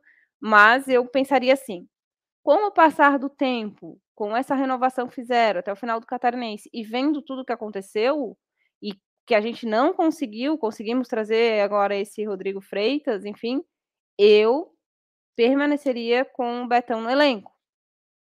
Porque a gente não pode depender só, por exemplo, de dois zagueiros, né? E se for uma hora a gente jogar com três, enfim, a gente precisa ter zagueiro no elenco. E sem falar na liderança que o Betão exerce sobre o grupo, né? Eu acho que isso é importante também. Um vestiário fechado, vamos dizer assim. Então, por isso, eu manteria o Betão por esse ano no, na, na Série A, pelo que se desenhou no Catarinense. Muito mais do que uma decisão do ano passado, pelo que se desenhou aí, que, enfim, está é, tá aberto. O, o alemão, eu, eu sou a favor do que, o, que não renove. E o Bressan teve uma outra partida até que foi bem, mas não mostrou que veio ainda, né? Pelo nome que tem, vamos dizer assim. Eu ficaria, aí eu ficaria também com, com o Betão, assim, mas eu não sei qual é o tipo de avaliação que estão fazendo lá dentro, e aí, como eu falei antes, é, é tanta coisa que envolve que a gente não fica sabendo, né? e nem tem por que saber, porque né, ninguém vai saber salário, enfim, que é uma das variáveis de contratação, né? E então é isso. É, é, é torcer para que esse elenco que está sendo montado dê certo. E, sinceramente, eu tava com uma sensação de quando acabou o estadual, assim, que pedindo a Deus que não a gente não fizesse outro vexame, sabe, na Série A. E agora vindo esses nomes, vai acalmando um pouco, né? Não é que a confiança, ah, não, vamos para a Sul-Americana, vamos para Não, não é isso. Pezinho no chão, sei que a gente vai brigar para não cair, vai ser um jogo mais duro que o outro. É, como eu falei, não confio no esquema do Barroca para o Havaí na Série A. Espero que ele me cale, espero que tenha um monte de corte final do ano aí, que eu não tenho problema nenhum desde que o Havaí permaneça na Série A. E nem fala é... Micali, tá? Nem fala Micali. Micali, que... é, que capaz de vir, né? Olha, é, do jeito que eles contratam técnico aí. Mas é isso, assim, eu não quero é, sair atirando pedra porque muito dos bastidores a gente não fica sabendo, né? Então é isso. Além do Edilson, tu citasse o próprio Diego Renan também. Assim, eu não sei se aconteceu antes de não renovar ou se já, já tinha essa intenção, enfim, né? É difícil a gente julgar, mas o Diego Renan também foi um dos que entraram na justiça lá no final do ano outra pergunta aqui do Adolfo Júnior. Ele pergunta para o Borges, mas Adolfo, se tu permitir, também a gente pode responder, eu e a Fernanda. Se o Havaí na Série A não deveria jogar de modo reativo e não como o Barroca gosta de jogar propondo o jogo. Antes de passar para o Borges, eu vou dar meu pitaco. Acho que tem que saber jogar dos dois, dos dois jeitos, né? É, porque vai ter situações de jogo que vai precisar jogar, vai, vai ter que sair para o jogo, né? Vai ter que, por exemplo, já, vamos pegar um time do nosso campeonato, vamos dizer, o Juventude Uh, nós vamos estar jogando em casa, vai que a gente sai perdendo juventude, vai ter que, vai ter que ir pro jogo, vai ter que, não dá para ficar atrás esperando juventude e daí ir pro contra-ataque, vai ter que, vai ter que saber sair pro jogo. Acho que esse é o pulo do gato. A gente já teve situações, né, em 2017, por exemplo, vai tinha um time jogava de maneira reativa muito bem, tinha seus melhores resultados, né, quando, quando era, jogava reativo, com marcação lá, linha baixa, saída rápida lá com o Gino Dutra, com o Rômulo, com o Capinha, né, o Capa, era uma válvula de escape também, mas quando o Havaí precisava atacar, saia perdendo o jogo, era, era difícil, né? O Havaí tinha dificuldade, também em grande parte porque era um elenco muito fraco. Mas na, naquela, naquele ano ainda o Claudinei, ainda era o Claudinei 1.0, né? O Claudinei que sabe jogar, sabe jogar reativo. Ano passado a gente viu o Claudinei 2.0, que já sabia, né? Tocar bola, sair jogando e tal. Então acho que esse é o segredo. Vamos ver se o Barroca vai conseguir, porque nós vamos. Assim, ó, eu, eu não acredito em milagre. Assim, ó, o time, o time é pior que o do outro, cara. Tu não vai conseguir ficar tocando bola. Não vamos chegar lá contra o Flamengo no Maracanã e ficar tocando bola. É difícil. O Palmeiras não faz isso. E como é que o Havaí vai fazer, cara? Então. Mas vai ter situações que o Havaí vai precisar, vai precisar jogar. Até porque vai ter adversário que vai vir enfrentar a gente de maneira reativa. O Vinícius falou aqui antes: o América é um time que, que ele acha, na visão do Vinícius uh, lá da SPN, que o América joga melhor reativo. Então pode ser que o América venha aqui domingo e fazer, ó, Havaí, te vira com a bola aí. Tô te esperando. Então nós vamos ter que saber como jogar. É isso, Boys, ou tô equivocado? Eu concordo, eu concordo quase totalmente contigo. É, mas eu concordo com 90% do que tu falasse. Eu só acho assim que é, eu concordo que tem que vir um técnico que, que faça o time jogar nas duas formas, né? Que, que o Havaí saiba também é, ter mecanismos no ataque para atacar. Só que assim, é, esse técnico a gente não tem dinheiro para pagar, né? O cara que faz tudo bem. A gente está vendo o Palmeiras com o Abel Ferreira, que é um que pega um Bahia em casa e tem dificuldade para ganhar do Bahia. O, o, Abel vai pegar o Ceará em casa agora, na, na primeira rodada. Vai ser um jogo complicado para o Palmeiras. Vai pegar um time que vai ter contra-ataque, vai pegar um time que vai estar tá fechado. O Palmeiras tem dificuldade, vai ter dificuldade para abrir para abrir linha defensiva. Então, até o Abel melhorou esse ano, né? Mas até ano passado, Palmeiras ficou fora da briga por título por empates em casa com equipes que caíram ou que brigaram pelo rebaixamento. Porque é difícil ter um técnico que faça muito bem a forma reativa e também consiga propor, propor bem o jogo, né? É difícil ter esse cara. Então eu imagino que é, a prioridade para o Havaí teria que ser um técnico que jogasse muito bem sem bola. Ponto. Tu vai deixar a zaga um time muito sólido, muito compacto, e que em tese vai sofrer pouco, poucos gols ou vai dar menos chances é, para o adversário do que os elencos sugerem, né? Tipo, tu tem um elenco muito abaixo do que o outro, mas talvez um esquema de jogo que, que tu proporcione menos chance para o adversário. Eu acho que isso seria ponto pacífico, assim, era primordial. E o Barroca não entrega isso, né? Quem vê a entrevista dele no Flow Podcast lá entrega tudo, né? E foi um mês antes dele assumir o Havaí. Então, uma pequena pesquisa que o Havaí fizesse veria que o Barroca não é o perfil adequado, né? Então eu tenho muito medo disso aí. Mas, sem dúvida, cara, é, que você tem que ser um, um, um técnico que olhe primeiro para a defesa para depois olhar para o ataque. E eu não sei se o Barroca é esse cara. Aliás, acho que o Barroca não é esse cara. Então, não sei quanto tempo o Barroca vai durar, tá? Já podemos falar isso antes. Eu não sei se o Barroca chega na décima rodada do, da Série A.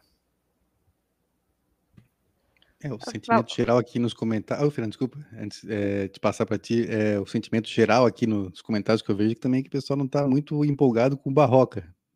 Enfim, e tu, Fernando, o que, que me dizes? Então, é, é que assim, a gente está falando de um campeonato brasileiro, né? Eu entendo essa visão é, do Havaí querer mudar, profissionalizar e não, vamos escolher um treinador porque a gente quer o Havaí jogando desse jeito. Mas a gente sabe que no Campeonato Brasileiro não funciona assim. Tanto Série B, Série A, Série C, enfim. É, duas, três rodadas. A gente acabou de ver o América classificando do jeito que classificou na Libertadores. O, o Marquinhos Santos está pressionado. Pô. Perder para o Havaí capaz de cair. Então a gente sabe que no Campeonato Brasileiro é isso: é, é resultado, é imediatismo, não existe longo prazo, é, não existe que faça de difícil o treinador passar de um ano para o outro, sabe? É, é raríssimo, a gente conta, não dá uma mão nos, talvez até nos 40 times de Série A e Série B. Então, acho muita ilusão, muita utopia querer adotar isso agora no Havaí, assim, de tipo, ah, é, vamos escolher um técnico que vai ficar para sempre. É, é, é, é muito a visão de europeu isso para um campeonato que a gente joga aqui no Brasil e que a gente sabe que não funciona. Então, é, quanto, quanto tempo talvez a gente vai perder tendo o Barroca ali? Né? Quantos jogos talvez que vão ser cruciais? Assim, quero estar completamente errada, mas eu sou dessas de que vamos jogar esse campeonato, precisamos ficar na Série A. O que que precisamos fazer? Pô, os 19 clubes têm mais poder aquisitivo. Se são melhores que o Havaí, só o campo vai dizer né? Claro que fute... isso que é o bom do futebol, né? A gente pode chegar o Palmeiras aqui para um milagre e a gente ganha, igual aquela vez do Grêmio, que a gente foi lá e ganhou de 2 a 0 daquele jeito que foi. Isso é o futebol, isso é a graça do futebol, né? Mas a gente tem que julgar com a estatística e com o que a gente, o que a maioria dos casos acontece, né? Então, eu acho também que a gente precisava é, frisar na solidez defensiva, é, a, encarnar o Simeone sem medo, ele tá nem aí para o nome dele, para o que vão falar, meteu um 5-0 lá que ele não queria nem saber, é, e, e provavelmente vai fazer isso no jogo da, da volta também, mesmo em casa. Ele não tá nem aí, ele sabe quem ele tá enfrentando e eu e não tomou goleada. E para ele, né? É claro que ele falou que eh, na entrevista depois que não deu certo porque ele queria ter ganho o jogo, né? Mas 1 a 0 do jeito que foi, é goleada para ele, né? Tem tá completamente aberto o jogo da volta.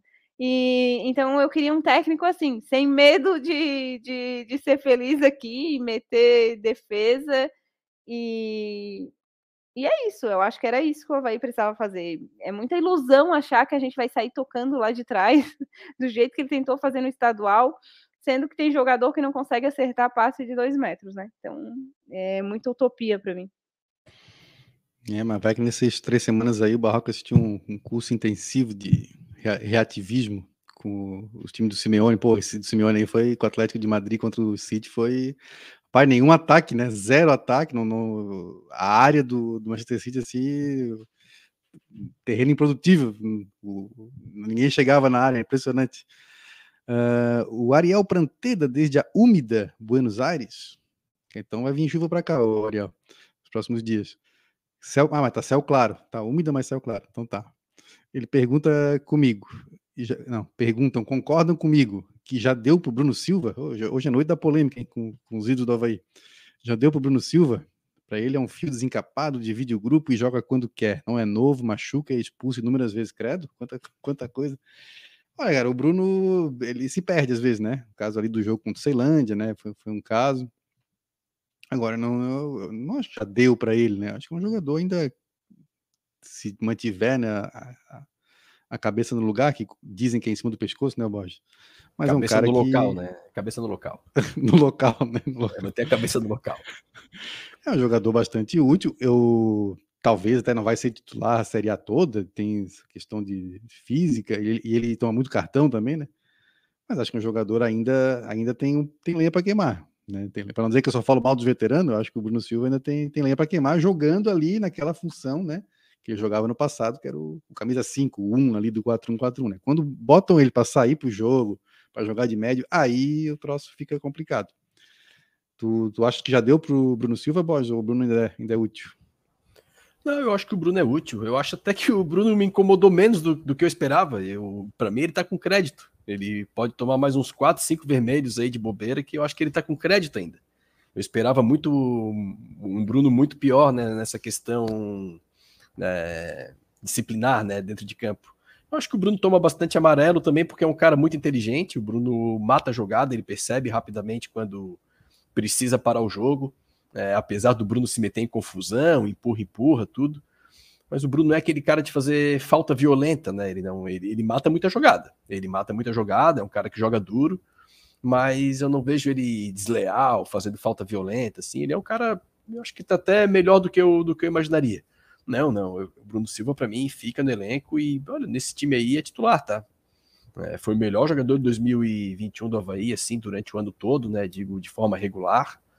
Para mim, os melhores do Havaí ali que jogaram a temporada toda foi Bruno, Lourenço e Betão. E depois o Copete, né? Entrou numa fase muito boa ali, mas o ano todo, para mim, anos muito bons de Bruno, Lourenço e Betão.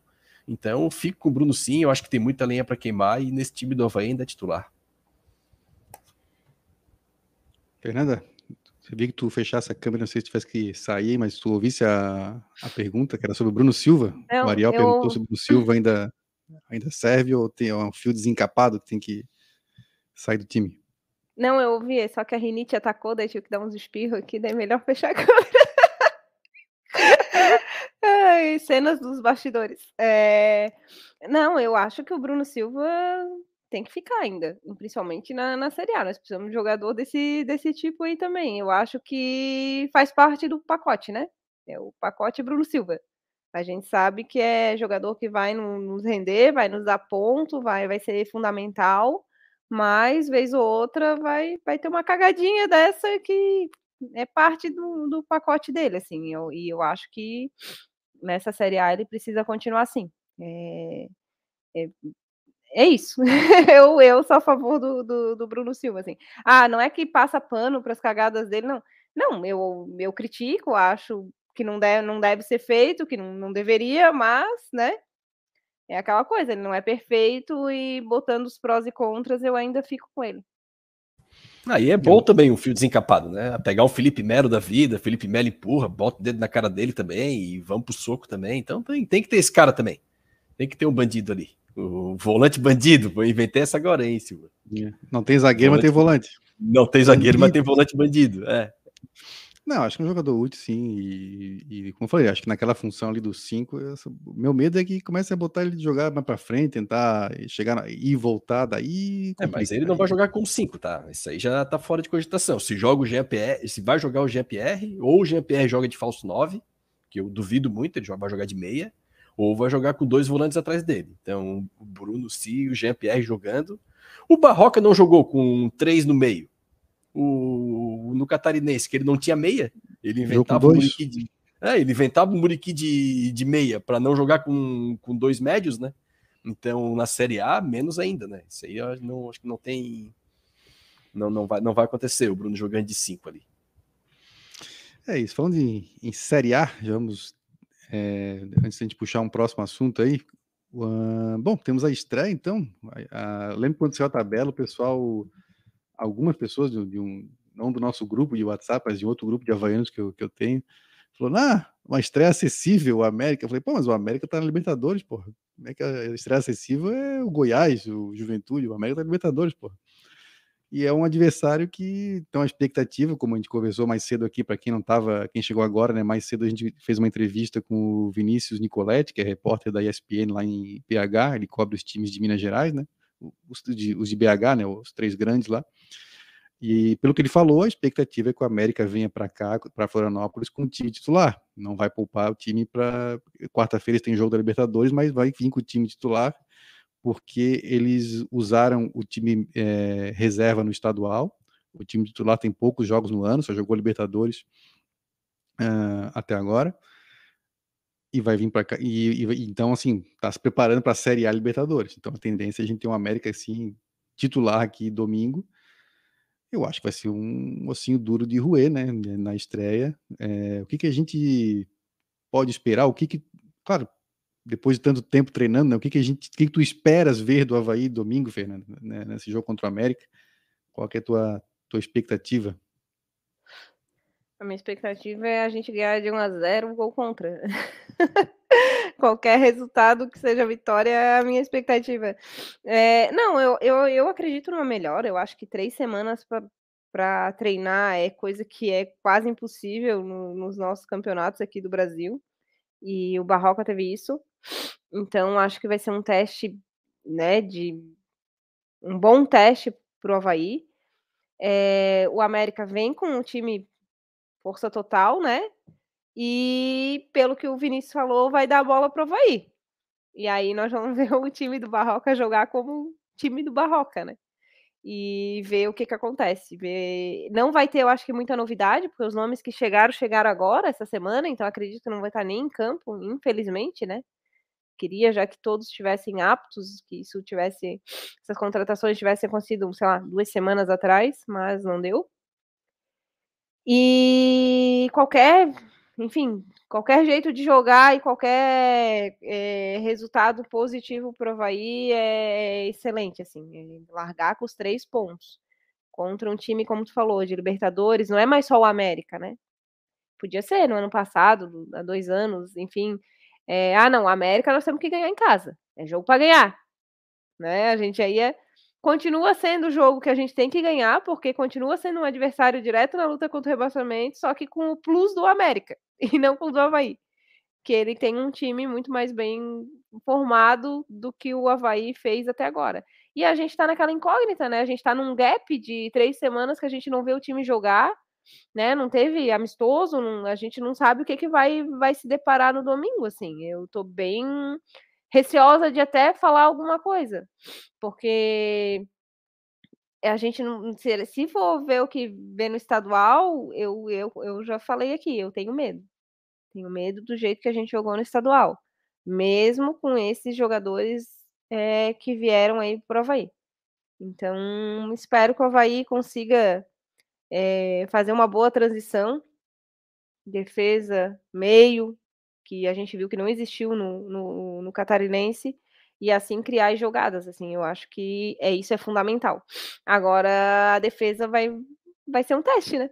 Vai ser aquele, é o teste de, de fogo para vai esse, essa primeira rodada, assim.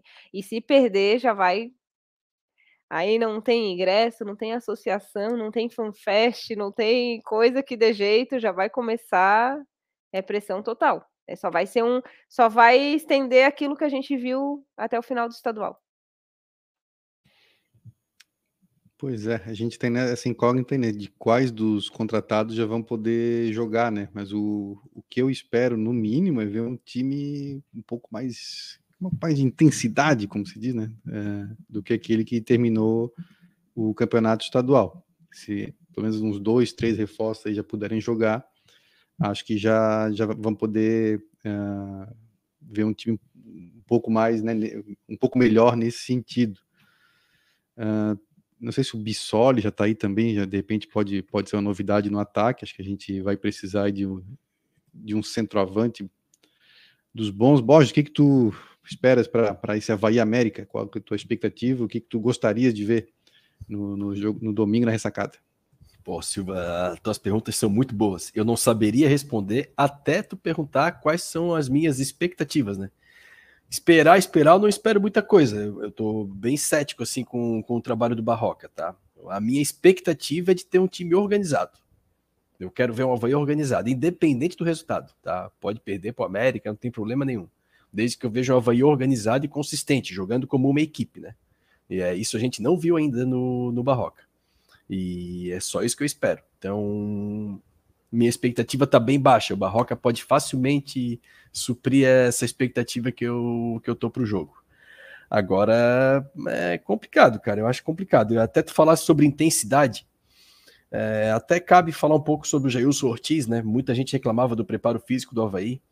Só peço pro pessoal fazer um pequeno exercício assim. É, ninguém reclamava da preparação física do Havaí, ou pouca gente reclamava no passado. E era um time mais velho que o desse ano.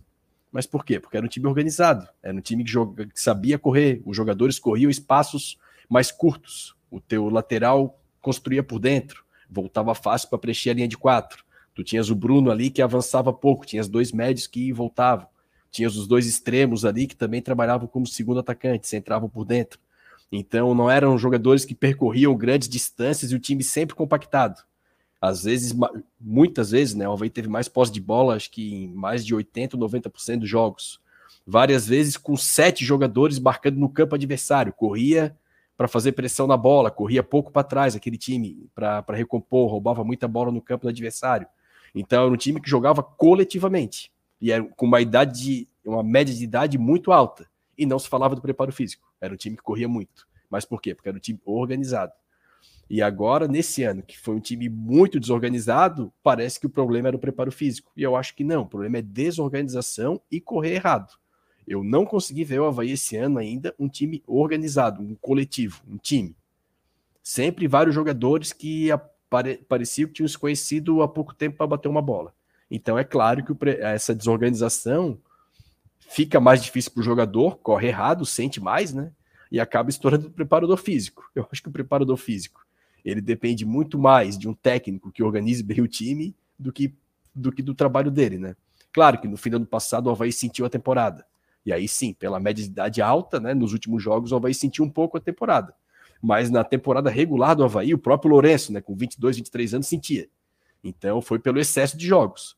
Mas um time organizado, correndo certo, preparador físico não era problema. Então eu acho que o problema do Havaí não é a intensidade, o problema do Havaí é a organização. Minha expectativa é só quero ver o time organizado. Não tem nenhuma expectativa por resultado, nada. Eu só quero olhar para o campo e ver, ó, tem trabalho aqui e o time está organizado. É, eu, eu, tenho dificuldade de avaliar assim quando o pessoal fala, ah, o time tá mal fisicamente, eu tenho um pouco de dificuldade uh, de avaliar o trabalho do preparador físico, quer dizer, né? Exatamente, é muito difícil. Problema, né? Eu acho que isso aí tem que deixar para os especialistas, né? Vamos dizer Exatamente. Assim, né? Mas Acho o... que muito veio do preparo também para aquele pessoal que chegava no Havaí e engordava, né? Acho que é, a, isso teve isso, bastante, né? Isso pesa, pesou muito, assim, nesses anos. Pesou, né? Três, é, exato, pesou muito, literalmente. Esses três, quatro anos que a gente viu, o jogador chegava aqui fininho, é, um, duas semanas depois já dava para ver a saliência na camisa, assim. Então, é, é aquela coisa, né? O pessoal via associava o quê? A preparação física. Então, já tem uns 3, 4 anos que o pessoal, que a, que a gente vê, a torcida, é, falando muito do preparo físico, muito nesse sentido. E não de cansar no jogo, assim, né? Tipo, ah, o time cansou, morreu no meio do segundo tempo. Ou é, no primeiro tempo já estava lá com a língua de fora. Eu acho que é muito mais do que isso a torcida vinha pegando no pé é por isso. É do jogador chegava aqui e simplesmente a saliência na camisa já gritava assim. Então, e é óbvio que um time organizado corre menos, né? Isso aí é, é, é óbvio, assim, né? Aí tu vê um time correndo não sei quantos quilômetros a mais que o outro em campo, não é só porque teve posse de bola nem nada disso, é porque muitas vezes não teve nem a bola, mas ficou correndo atrás dela, né, para tentar recuperar. Mas aí eu vou deixar com o pessoal que entende, eu sou igual o Silva, vou deixar com o pessoal que entende, que avaliou os serviços prestados do Jailson e, e se resolveu mandar embora, trocar, é porque viu a necessidade, né? E ele também já estava há alguns anos aqui no Havaí, se não me engano, né? Um bom tempo. Tanto que uhum. tanto ele quanto de goleiro foram trocados, eu acho, né?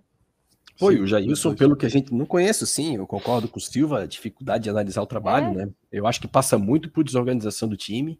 E pelo menos o que a gente via de TV Havaí, né? Um cara muito identificado com o clube, um cara que puxava sempre os jogadores, então, um cara que trazia muita energia no, no vestiário. Não entendi, não, não entendi. Eu acho que não é uma. Não sei quem que poderia fazer essa análise, né? do, do preparo físico. Ah, mas é. aí tem, tem departamento de futebol para isso, né? Os caras é, não souberem avaliar. A gente é, não mas recebe. Fico, é, mas eu realmente fico, fico pensando, Silva, porque o departamento de futebol, o, não sei, o Barroca, acho que é formado em educação física, talvez possa, possa avaliar isso, mas. E veio um preparador físico que já trabalhou com ele, né? Então talvez a, a, essa avaliação tenha vindo do Barroca. Não sei se tem mais algum profissional ali Pode da, ser, da mas é, física, eu acho mas, que não é só isso, sabe, Borges? O William Thomas foi vários, preparador físico. É, é então pode ser também. Vários treinadores queriam trazer preparador, ou até trouxeram sim, sim, extra, sim. e o Havaí não. Era até mais comum, né? Antigamente, né? É. Vinha. Não, vinha, até vinha hoje, sabia? Até hoje tinha, tem os técnicos que têm o seu preparador. Ponto. E só aceitam um trabalho se o clube é, deixar o, levar o preparador, né? Então, e aí acaba que o da casa fica em segundo plano, né? Fica como um segundo preparador, vamos dizer assim, ou vai para as categorias de base.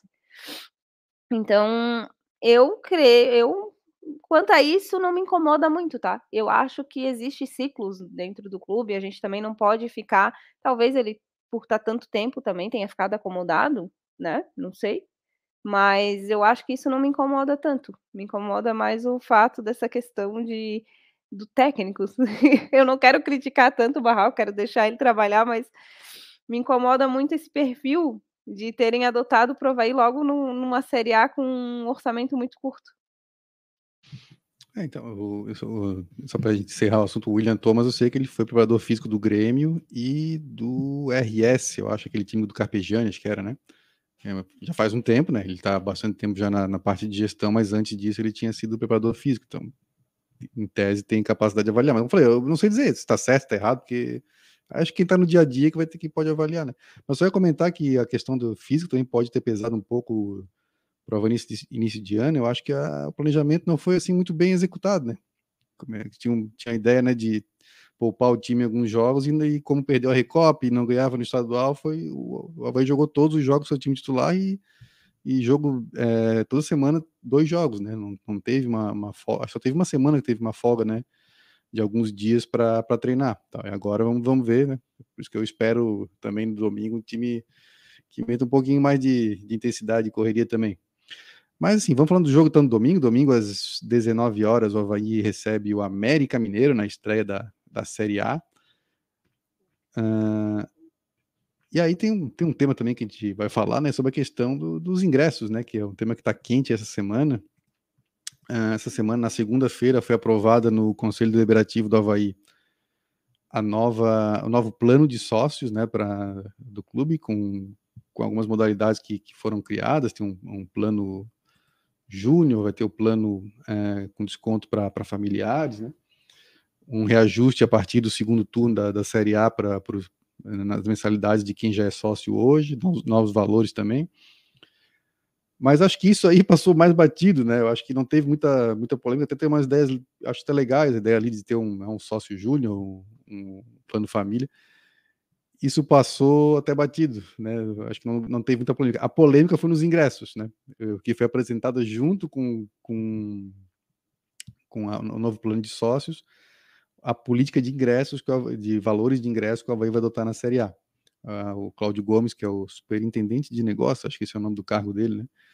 é o diretor de negócio, agora, algo assim, é, ele apresentou essa, os valores é, são bastante elevados, né? São ingressos na casa de 200 reais, 150 reais. Tem uma divisão por, vamos dizer, atratividade do adversário, né? Uh, o grupo 1, adversários que trazem mais torcida visitante ou que podem empolgar mais a torcida do Havaí. Vou dar um exemplo: Atlético Mineiro, não é um clube que costuma trazer tantos visitantes assim, mas por ser um clube, né, um time muito forte, a própria torcida do Havaí vai querer ver o jogo tal. E tem o grupo 2, que são os times de, que vão trazer menos torcida para cá, o Red Bull, o Ceará e o Fortaleza, que, né, que são torcida que não, não tem muita torcida aqui na região e são de longe. Então, esses vão ser os ingressos mais baratos, entre aspas, né, mas que não são tão baratos. Isso gerou muita polêmica. O Cláudio Gomes andou dando entrevista uh, em alguns veículos, também no, no, podcast Isto é Havaí, para explicar qual é o plano. Nada pegou mal em, com uma parte da torcida e até nacionalmente, né, essa história de dividir os times em categorias. Isso foi explicitado, né, isso, foi, isso, isso que eu achei interessante, foi explicitado na reunião do conselho. E os próprios valores muito altos, né. Vale lembrar que o valor do ingresso não precisa ser aprovado pelo conselho, foi só um, foi uma apresentação que ele quis fazer. Se amanhã a diretoria do Havaí quiser mudar esses valores de ingresso, ela não precisa consultar o conselho para nada, ela, ela, tem liberdade de. E tem que ser assim, né? Porque, porra, também toda hora mudar o valor de ingresso tem que consultar o conselho. O que passa pelo conselho é só, assim, é obrigado a passar é o plano de sócios. Isso sim tem que ser aprovado pelo conselho, por isso foi apresentado. Mas, assim, na minha visão, eu, eu escutei algumas né, explicações do Cláudio Gomes, acho que tem algumas ideias de, de fazer promoções para sócios, como agora nesse jogo. Estou falando um pouquinho demais, mas já vou terminar, tá? Nesse jogo vai ter desconto, o ingresso, o sócio pode comprar dois ingressos com 50% do valor, mas aí esse 50% do valor é 60 pila também, não é muito barato, né? Então eu acho assim, com algumas ideias diferentes, do gol, né?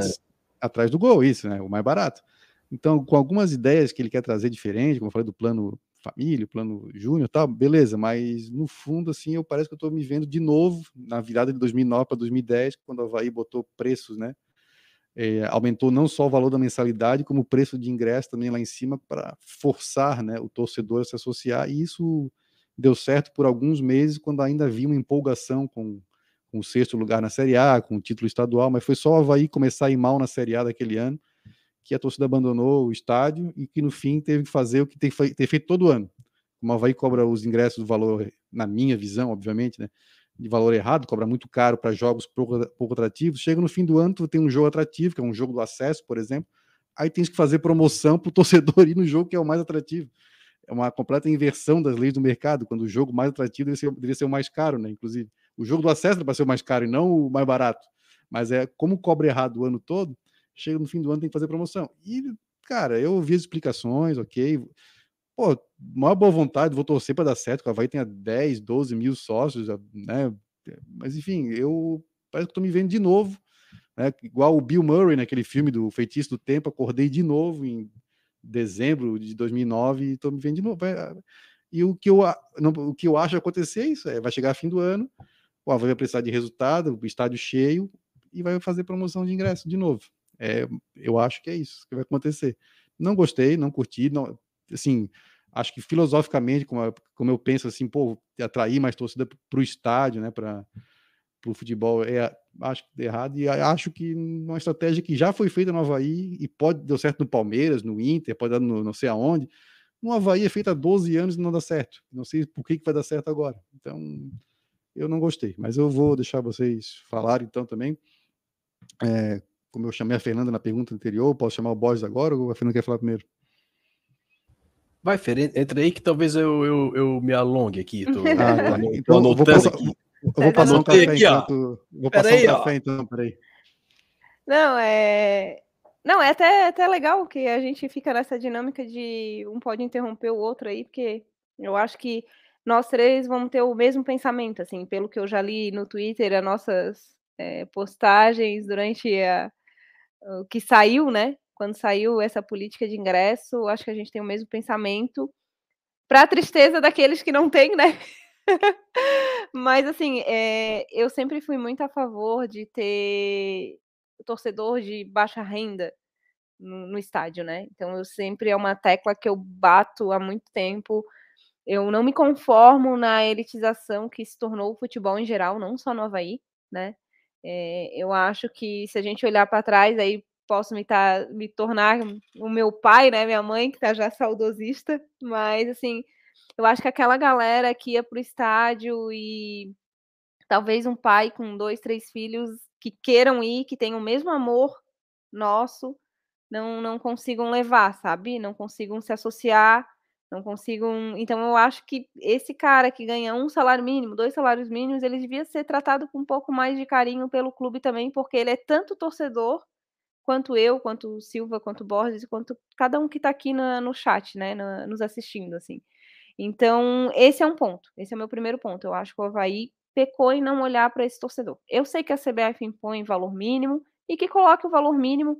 A ressacada a gente sabe que dificilmente está lotando, e isso é outra coisa que me pega, porque eu acho que, além do time defensivo, eu acho que o, o Havaí na Série A precisava da ressacada lotada, né? O maior número de pessoas fazendo é, barulho lá, incomodando o adversário.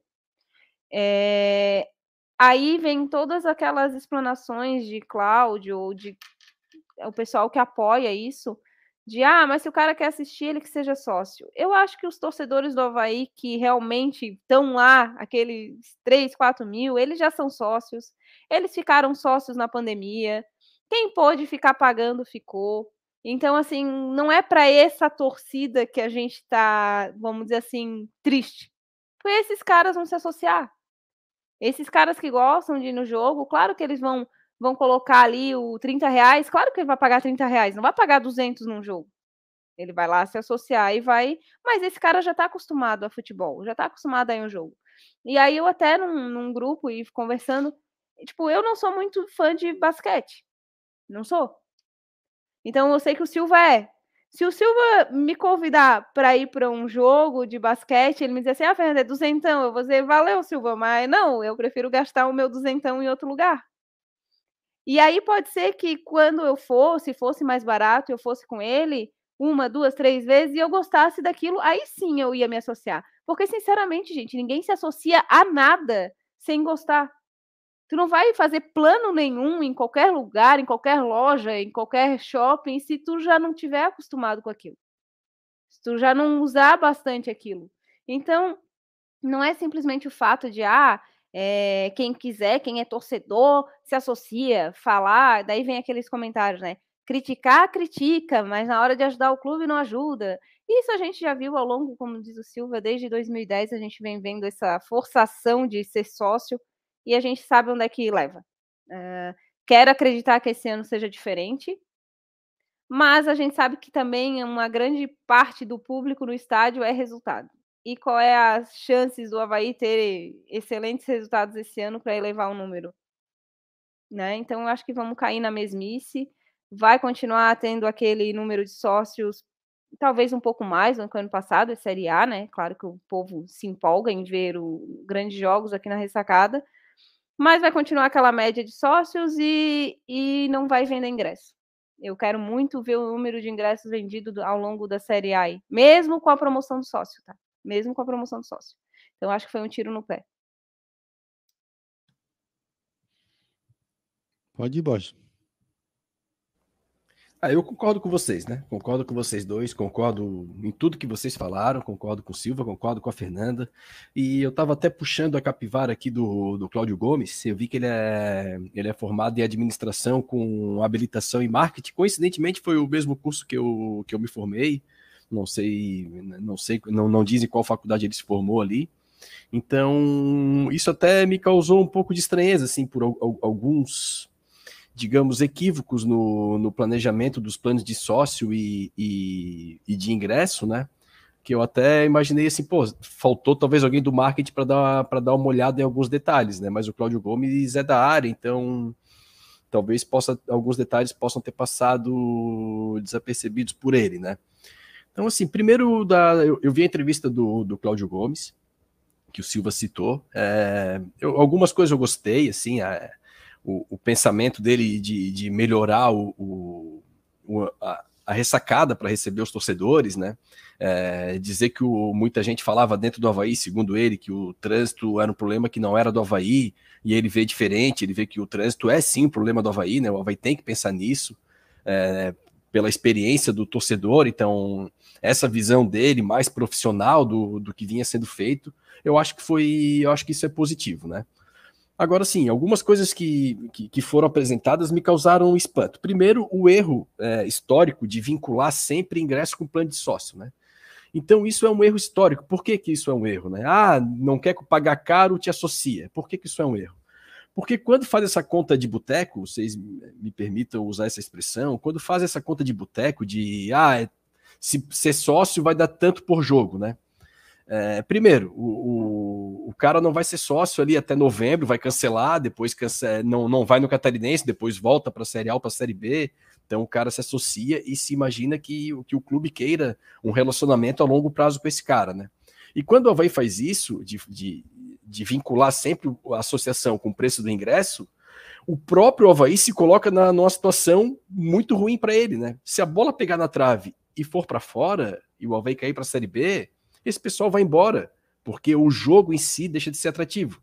Então eu não vejo o Havaí vender os benefícios do plano de sócio dele, né? Eles sempre vinculam ao ingresso, sempre vinculam ao ingresso. E aí depois a bola pega na trave e não entra, pega na trave e sai, eles reclamam de debandada de sócio porque chega na Série B. É claro que vai ter debandada. Isso é forçado pelo próprio Havaí ter essa debandada. Que o próprio Havaí mostra para o torcedor, ó, oh, tô te cobrando tanto por jogo. Quando muda o patamar do jogo, às vezes não fica mais interessante para o torcedor pagar aquilo e ele vai embora. Então o Havaí poderia vender ó, algumas coisas assim que a gente pode falar, poderia vender a participação nas eleições do clube, né? Poderia vender algum estacionamento que ele possa fazer dentro da, da ressacada para o torcedor chegar, poderia vender algum desconto, alguma parceria que o Havaí possa fazer no plano de sócio, né? Essa, essa sensação de participar do dia a dia do clube, né? E a gente vê o Havaí sempre vincular o preço do sócio ao preço do ingresso quando na minha visão são produtos que têm que ser trabalhados separadamente. Tem que trabalhar o plano de sócio para ter o número X de sócio e trabalhar o ingresso para ter estádio com boa capacidade de público. Aí eu fiz um cálculo rápido assim para ver o absurdo dos preços, dito isso, né? Os absurdos dos preços do, dos preços cobrados pelo Havaí. O, os preços do Havaí são mais caros que o do Palmeiras, tá? Que o do Palmeiras. Então o Havaí vai contra todas as leis de mercado. E a principal lei do mercado, que é a lei da oferta e da procura. Só para vocês terem ideia, o Palmeiras, eu confirmei com o Silvio essa informação aqui, ele tem cerca de 3 milhões de torcedores na região de São Paulo, ali da Grande São Paulo. E o estádio do Palmeiras cabe 40 mil lugares, tem 40 mil lugares, cabe 40 mil pessoas. Estou arredondando os números, tá? O Havaí, se muito, deve ter em torno de 250, 300 mil torcedores na Grande Florianópolis, assim. Muito, olhando as últimas pesquisas. Então eu vou arredondar para 300 mil, para ficar o um número parecido com os 3 milhões do Palmeiras, né? Então o Havaí tem, comparado com o Palmeiras, 10% da população em volta do estádio do que tem o Palmeiras. Proporcionalmente, o Havaí teria que ter um estádio para 4 mil pessoas para cobrar o valor de ingresso do Palmeiras. Por que, que o Palmeiras cobra ingresso caro? Porque tem mais demanda do que oferta. Tem mais gente em volta que quer entrar no estádio do que lugar no estádio para receber essas pessoas. Eu peço que vocês façam esse exercício. Se a ressacada tivesse a capacidade para 4 mil pessoas, muito provavelmente estaria faltando lugar. Faltando lugar, tudo bem eu ver cobrar esse preço. Tem gente que, se tu sair, outro vai querer entrar. Se coubesse 4 mil pessoas, mas não, a ressacada cabe 17. Então o Havaí ele vai contra todas as leis do mercado de oferta e demanda. Ele bota um preço lá em cima, só que tem produto sobrando. Ninguém precisa correr. Para mim, isso aí já é um erro assim, é, grande de avaliação na hora de colocar os preços. Segundo erro do Havaí, assim, que eu acho que é, que é, que é muito complicado, além do, desse preço do ingresso é, muito alto. O Cláudio Gomes, ele ainda vinculou a, a, a vaia com, com preço baixo, né? Ah, o torcedor esporádico que vai lá de vez em quando, normalmente é o cara que vai, não sei o quê. Eu vou dar um desconto para o Cláudio Gomes, que talvez ele não conheça a torcida do Havaí, né? Talvez em Criciúma, quando o preço fica mais baixo, tem mais vaia, tudo, mas iria contra todas as pesquisas de comportamento do consumidor. Assim, Cláudio, tu me perdoa a sinceridade. Se acontece isso em Criciúma em outros lugares. Porque o que, que acontece? O cara que paga 20 pila para ir no jogo, ele não tem nada a perder, amigo. Ah, ele parou o carro lá, tem uma laminha, sujei o pé. Tudo bem, pô Começou a chover, pegou uma chuva nele. Tudo certo, ele pagou 20 pila. Ah, o banheiro não tá tão limpo. Pô, foi 20 reais. Ah, peguei fila para comprar cerveja, o pastel tava meio lambuzado de gordura. Pô, peguei fila para ir, peguei fila para voltar. Tudo bem, ele pagou 20 pila. Então a expectativa dele é baixa já pelo que ele pagou. Pô, o jogo com o América Mineiro foi difícil, choveu, o Alvei não deu um chute no gol, empatou 0 a 0 Ele vai embora tranquilo, ele não tem nada a perder, ele pagou 20 reais. Agora o cara que vai lá, o ingresso mais barato ali, vamos botar o setor D. O cara que vai lá e paga 75 reais para ir no jogo do Havaí, pô, se começar a chover. Primeiro, se ele parar o carro na lama, ele já vai ficar chateado. Pô, tô indo para um programa que só para entrar custa 75 pila. O jogo, ele quer sentar bem na cadeira dele, quer ter um chopinho gelado, não quer pegar fila, quer um banheiro limpo. Afinal, ele tá pagando caro. O Havaí sobe a expectativa desse cara. Ele quer um futebol de qualidade. Então, desculpa, Cláudio, quem vai vaiar, e isso é comportamento do consumidor, porque sobe a expectativa dele, eu vou tirar do futebol. Vamos supor, Silva, a gente foi, nós três, fomos lá no Bidu, bar do Bidu, a gente pediu uma alcatrinha na chapa lá no Bidu. Aí o Bidu vai cortar uma alcatrinha na chapa lá, 500 gramas de alcatra, vai botar uma farofinha, vai fazer um, vai cortar um pãozinho ali, vai estar tá meio duro, meio dormido. Tudo bem, pô. Nós vamos pagar 50, 60 pila na porção.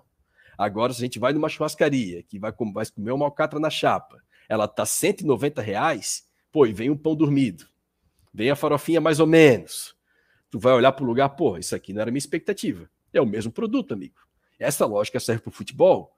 Então, assim, quem vai, é, Cláudio Gomes, é quem paga mais e tua expectativa dele pelo, pelo produto gerado, a expectativa gerada pelo produto, pelo serviço, pela experiência no jogo, é esse cara que vai vaiar, tá? E historicamente a gente conhece a ressacada, a gente frequenta anos.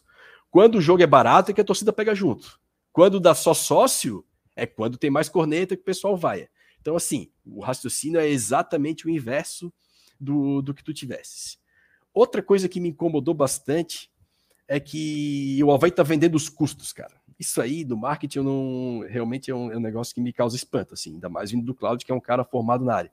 O Havaí justifica muito, ah, ele justificou. Não teve um boleto do Havaí que não subiu. O custo por, por, por, por torcedor na ressacada é tanto. O custo para abrir a ressacada é tanto. O custo com manutenção é tanto. Alguém, eu faço, jogo a pergunta para os nossos amigos também. Alguém aqui já viu, sei lá, o McDonald's vender o custo do sanduíche dele? Ó, galera, o, o, nosso Big Mac agora vai ter que subir, porque a carne aumentou. A, a carne aumentou, subiu o alface, parou de ter chuva, o tomate está caro, subiu a luz, agora é bandeira 2, então vocês vão ter que pagar mais caro no Big Mac agora porque o meu custo subiu. Não, amigo, ele vai vender o benefício, ele vai botar uma batata frita um pouquinho maior, vai te dar um suco Del Vale lá, ao invés de dar uma água com gás, um refri, sei lá. Ele vai tentar te vender o benefício. E o Havaí tá vendendo o custo, cara. Eu não consigo entender isso aí. E outra, os benefícios que eles tentam vender ainda não aconteceram. Vão fazer a FanFest, vão melhorar o banheiro do setor B, vão melhorar o estacionamento, vão melhorar o acesso. Amigo, primeiro melhora e depois tu me vende, pô. Como é que tu quer me vender isso antes? Como é que tu tá me vendendo antes? Tu tá me vendendo custo, então eu tenho aqui para te ajudar, né? Então não é uma relação, é, é uma relação é, de consumidor e cliente, né? De cliente e empresa. Ele tá me vendendo, me vende custo, não me vende benefício, e eu tenho que ser sócio porque eu tenho que ser sócio, porque senão o ingresso é caríssimo e eu não vou ter possibilidade de ir. Então a chance disso causar uma ruptura é muito maior do que causar uma fidelidade. Então são erros assim que, que eu não, não consigo compreender. Para fechar, eu sei que eu já me alonguei muito. Promoção todo jogo. Outro erro primário de marketing. Assim. Já fizeram isso o estadual inteiro. O princípio básico da promoção é data para começar e data para terminar. A partir do momento que é anunciado promoção todo jogo, não é mais promoção, é preço. Então me parece muito mais uma manobra para tentar cobrar mais caro do visitante. E isso está acontecendo a olhos vistos, assim, não falam com essas palavras. Mas, pô, isso é, seria do mínimo antiético. Acho melhor lá brigar com a legislação, falar com a CBF, para tentar ter uma política de preço para vender ingresso no preço que quiser, do que tentar ficar é, costurando isso para ganhar mais dinheiro esporadicamente com visitante, né? Então acho isso muito complicado. E aí, nesse jogo com o América Mineiro, que em tese é um, é um jogo com mais descontos, né? Oferece 50% de desconto para o sócio poder comprar. Então já tem outro problema. O sócio que não quer ter fusão, não tem, não quer comprar ingresso, ele quer pegar a carteirinha dele e entrar, ele ainda vai ter que comprar ingresso para o amigo dele. Então já é um problema para o sócio. É mais uma função para ele. E outra, o mais grave, estão dando, eles estão falando tanto para valorizar o sócio. Aí eles dão 50% de desconto para o cara que não é sócio e mantém os 60% para Nação Havaiana. Que o cara é sócio, tá lá pagando a pandemia toda. Aí tá lá, ele, eu, por que, que eu vou pagar 10 reais por mês? Se eu tenho desconto de 50% todo jogo, para ter 60%, eu vou deixar de ser sócio. Aí ele perde sócio, ele perde cadastro, ele perde o contato desse cliente. Então, assim, ó. É, cuidar pra, com a palavra que eu vou usar, é, mas assim, é, não sei se pelo tempo, parece que ele teve 45 dias para gerar, gerar esse plano. Não sei se por, por falta de, de, conversação, de ouvir outros profissionais, ou de uma consultoria, às vezes, prova aí, que poderia ter apresentado melhor, melhor as condições. Mas assim, ó, cara, promoção todo jogo já não é promoção. Então tu já perde o benefício de ter uma promoção. Já é preço sempre vincula ingresso com plano de sócio. Então, trabalha os dois produtos de forma é, unificada. Está errado também. E começa a vender custo, não vende benefício, eu acho que é complicado. O Havaí até subiu 200, 300 ingressos, é, ingressos não, número de associados, e eu acredito que muito mais pelo perdão da dívida, né, do pessoal tendo que correr essa semana para ter o perdão de dívida do que novos do que novos sócios, tá? Então, na minha visão, isso é fadado ao fracasso. Já foi feito outras vezes, tá? E de forma muito similar com essa. É bom deixar claro. Não é porque estão subindo e estão fazendo de forma diferente, não. Né? A forma foi muito parecida para forçar a se associar e sempre mostrando os custos. Ah, a Série A é cara. Ah, contratar jogador é caro. É claro que é caro. E o Cláudio foi contratado para resolver, para trazer recurso. Se é só aumentar o imposto, entre aspas, associação, não precisa trazer um cara gabaritado, traz qualquer um, pô. Ele está vindo justamente para conseguir novos recursos. Chegar ali e aumentar imposto, qualquer um faz, porra. Chega, não, beleza, está faltando dinheiro, quanto é que o sócio paga? É tanto, vamos aumentar. Quanto é que o ingresso? É tanto, vamos aumentar. E o Cláudio falou muito em fórmula mágica, fórmula mágica, o Cláudio que me desculpe, mas é ele que está propondo a fórmula mágica. Eu aumento aqui o valor e magicamente entrou dinheiro no clube. Não é assim, amigo. Não é assim. Fora, né? A gente aí para não passar para trabalho de marca, né? Porque daí entra em trabalho de marca, abre a televisão com o estádio vazio, cadeira vazia, então passa aquela imagem de fim de feira, de não ser uma marca tão forte, de não ter a torcida pegando junto. Trabalho de marca, não estou nem entrando em trabalho de marca e não estou nem entrando na parte do desempenho, né? Que tecnicamente tem um estádio lotado, tem uma torcida ativa, que faça uma pressão. Então, assim, lamentável sob todos os aspectos, tá? É, como o Silva falou, pode dar certo? Pode dar certo. Pode dar certo. Agora, nada indica que vai dar certo. Como diz o. É. Para fechar, ô Silva, tô cansado. Ô Borges, é aquela famosa, né? Que eles querem resultado diferente fazendo a mesma coisa, né? E, e já viram, é anos e anos fazendo, querendo só empurrar para se associar e a gente não vê nada além daquilo. Teve aquele boom que chegou que a 12 mil sócios, acho que foi um, o máximo que o Havaí chegou. Mais 12 mil sócios em 2009, com Isso, o preço da associação time... era. Não, e o preço da associação foi mantido de Isso, 2008 para 2009, 2009. E o salto e... veio para 2010. E daí foi o ano que daí a gente subiu, né? Tipo, primeiro ano na Série A, aquela, aquela toda aquela empolgação. Então, mais por isso do que forçar, vamos dizer assim, a se associar, né? E aí, ao longo dos outros anos, foi tudo isso. É tudo é forçar para se associar. Gente, o torcedor que é torcedor, aquele que vai em chuva e sol, ele já é sócio. Aquele ali a gente não precisa mais conquistar, gente. É paixão, é futebol. A, gente até às vezes bota aquela cara de palhaço, né? Muito comum entre torcedores. É, é justamente isso. A gente se sente otário porque é uma paixão que ninguém sente por nada. A gente não vai trocar, não interessa. O Havaí pode estar onde for, a gente vai estar torcendo e vai vai estar lá então não é, é, é, é, assim, primeiro parabenizar o Borges aí pela explicação, né? Alguém que é da área e que, Pô, meu Deus, né?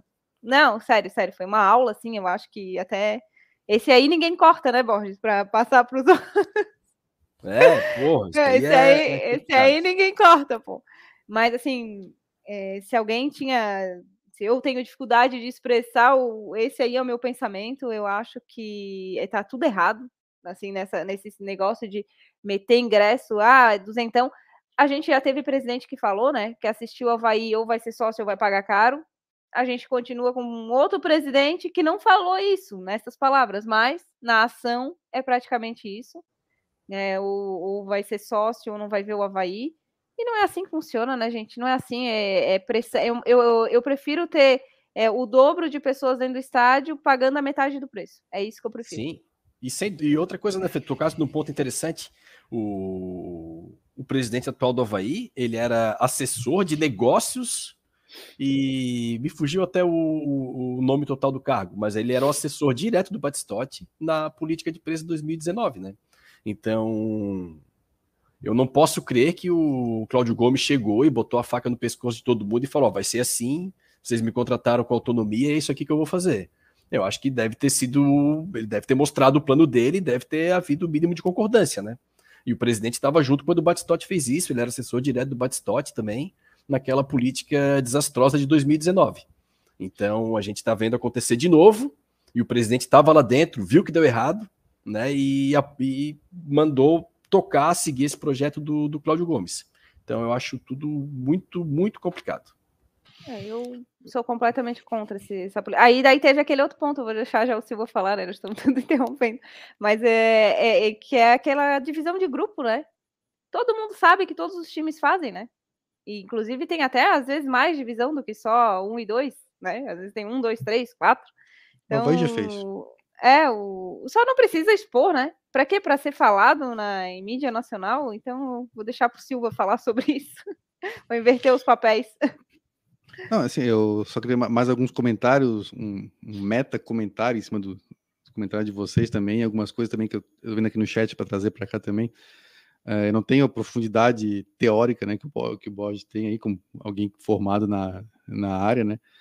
Eu tenho mais assim o tem, conhecimento é, para quem, quem não sabe, para quem não sabe, parabéns ao Felipe Silva, nosso jornalista. Sim, e esse monstro aí, ele, ele, além de ser jornalista, ele passou no mestrado da, de administração da UDESC, que já é um absurdo. O teste da Ampad hoje leva o nome teste da Ampad Felipe Silva, que ele bateu o recorde na pontuação da Ampad para entrar na UDESC. E esse cavalo aí, além de jornalista, além de jornalista, ele é mestre em administração na UDESC. Então, assim, ó, ele tem, tem lugar de fala, ele sabe muito bem o que ele está falando, é que ele sempre, como diz o Fabrício, ele sempre tenta ficar na humildade ali, mas ele é um cavalo. Então, escutem com atenção que ele é um monstro. São seus olhos, são seus olhos, Borges. Teus olhos, né? Vamos falar como a gente fala aqui. Mas é algumas coisas assim que eu, é, por exemplo, né? Eu acho que tu tocaste num ponto que é interessante, assim, esse negócio dos custos, né? Eu, eu, esse negócio, olha, a luz subiu, o, né, a grama tá mais cara é, não sei o que. Eu acho que isso aí, o departamento financeiro tem que trazer na reunião lá com, com o marketing. Ó, tá caro, cara. O que, que a gente pode fazer para ganhar mais aqui, né? Agora, pô, tu jogar isso, é, é, eu também, eu, eu tu, acho que tu expressasse melhor o que eu penso, assim, talvez não conseguiria expressar também. É isso, tu tá jogando, ó, tá mais caro, então vocês vão ter que pagar mais caro. É assim, eu, é, como é que funciona o comportamento do consumidor, né? A carne começou a subir o preço, e subiu, e subiu, e subiu, e daqui a pouco algumas pessoas começaram a comer ovo. É isso que acontece quando o preço sobe, as pessoas deixam de consumir, né? Então, assim, achar que não, vou aumentar o preço e vou, vou ganhar mais, pode acontecer, tomara que aconteça, eu tô torcendo que aconteça, mas pode acontecer também das pessoas pararem de consumir, simplesmente não, ah, então não vou mais, não vou, vou dar outro jeito, vou ver pela TV, vou ver pelo, dizem que existe um tal de Futimax que o pessoal vê jogo, não, não conheço, o pessoal vai ver pelo Futimax, ou não vai ver, vai fazer outra coisa, sabe? Porque assim, Florianópolis tem bastante coisa para fazer. É isso que a gente tem que ter consciência. Assim, ó, não, tem, não, não tem 18 mil pessoas que está pedindo pela ressacada. Essa questão, entendeu?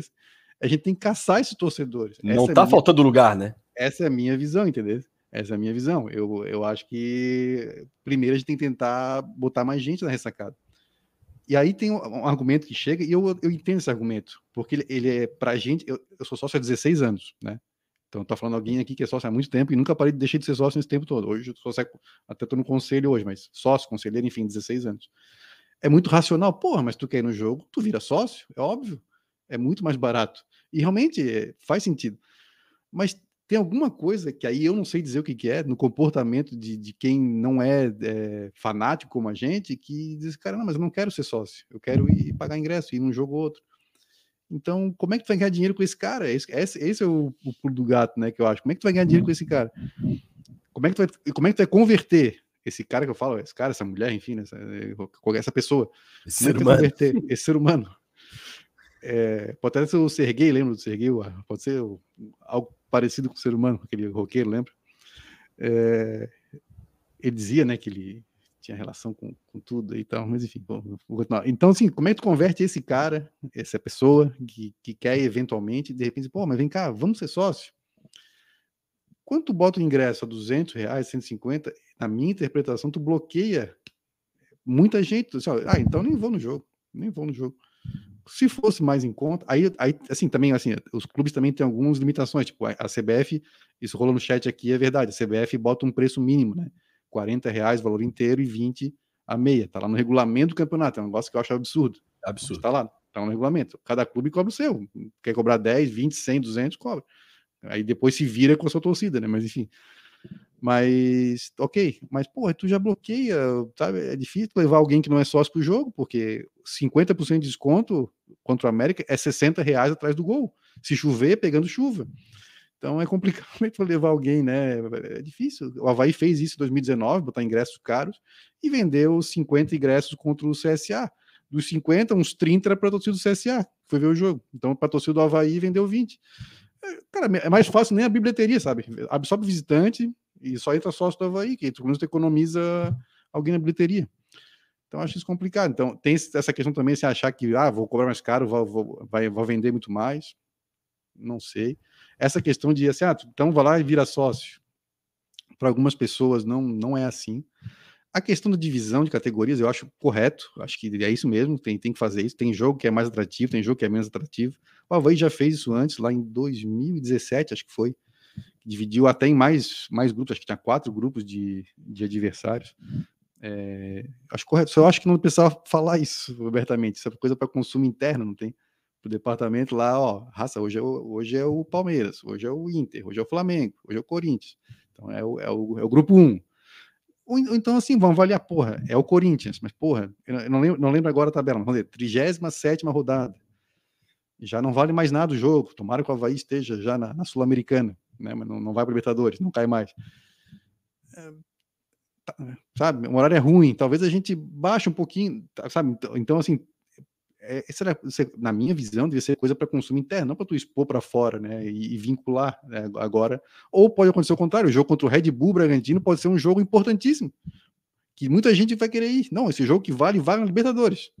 Aí tu vai cobrar o ingresso mais barato, quando tu podia cobrar mais caro, de repente. Então, eu acho que deveria guardar para si esse, esse é, faz a faz a, a divisão, mas guarda para si.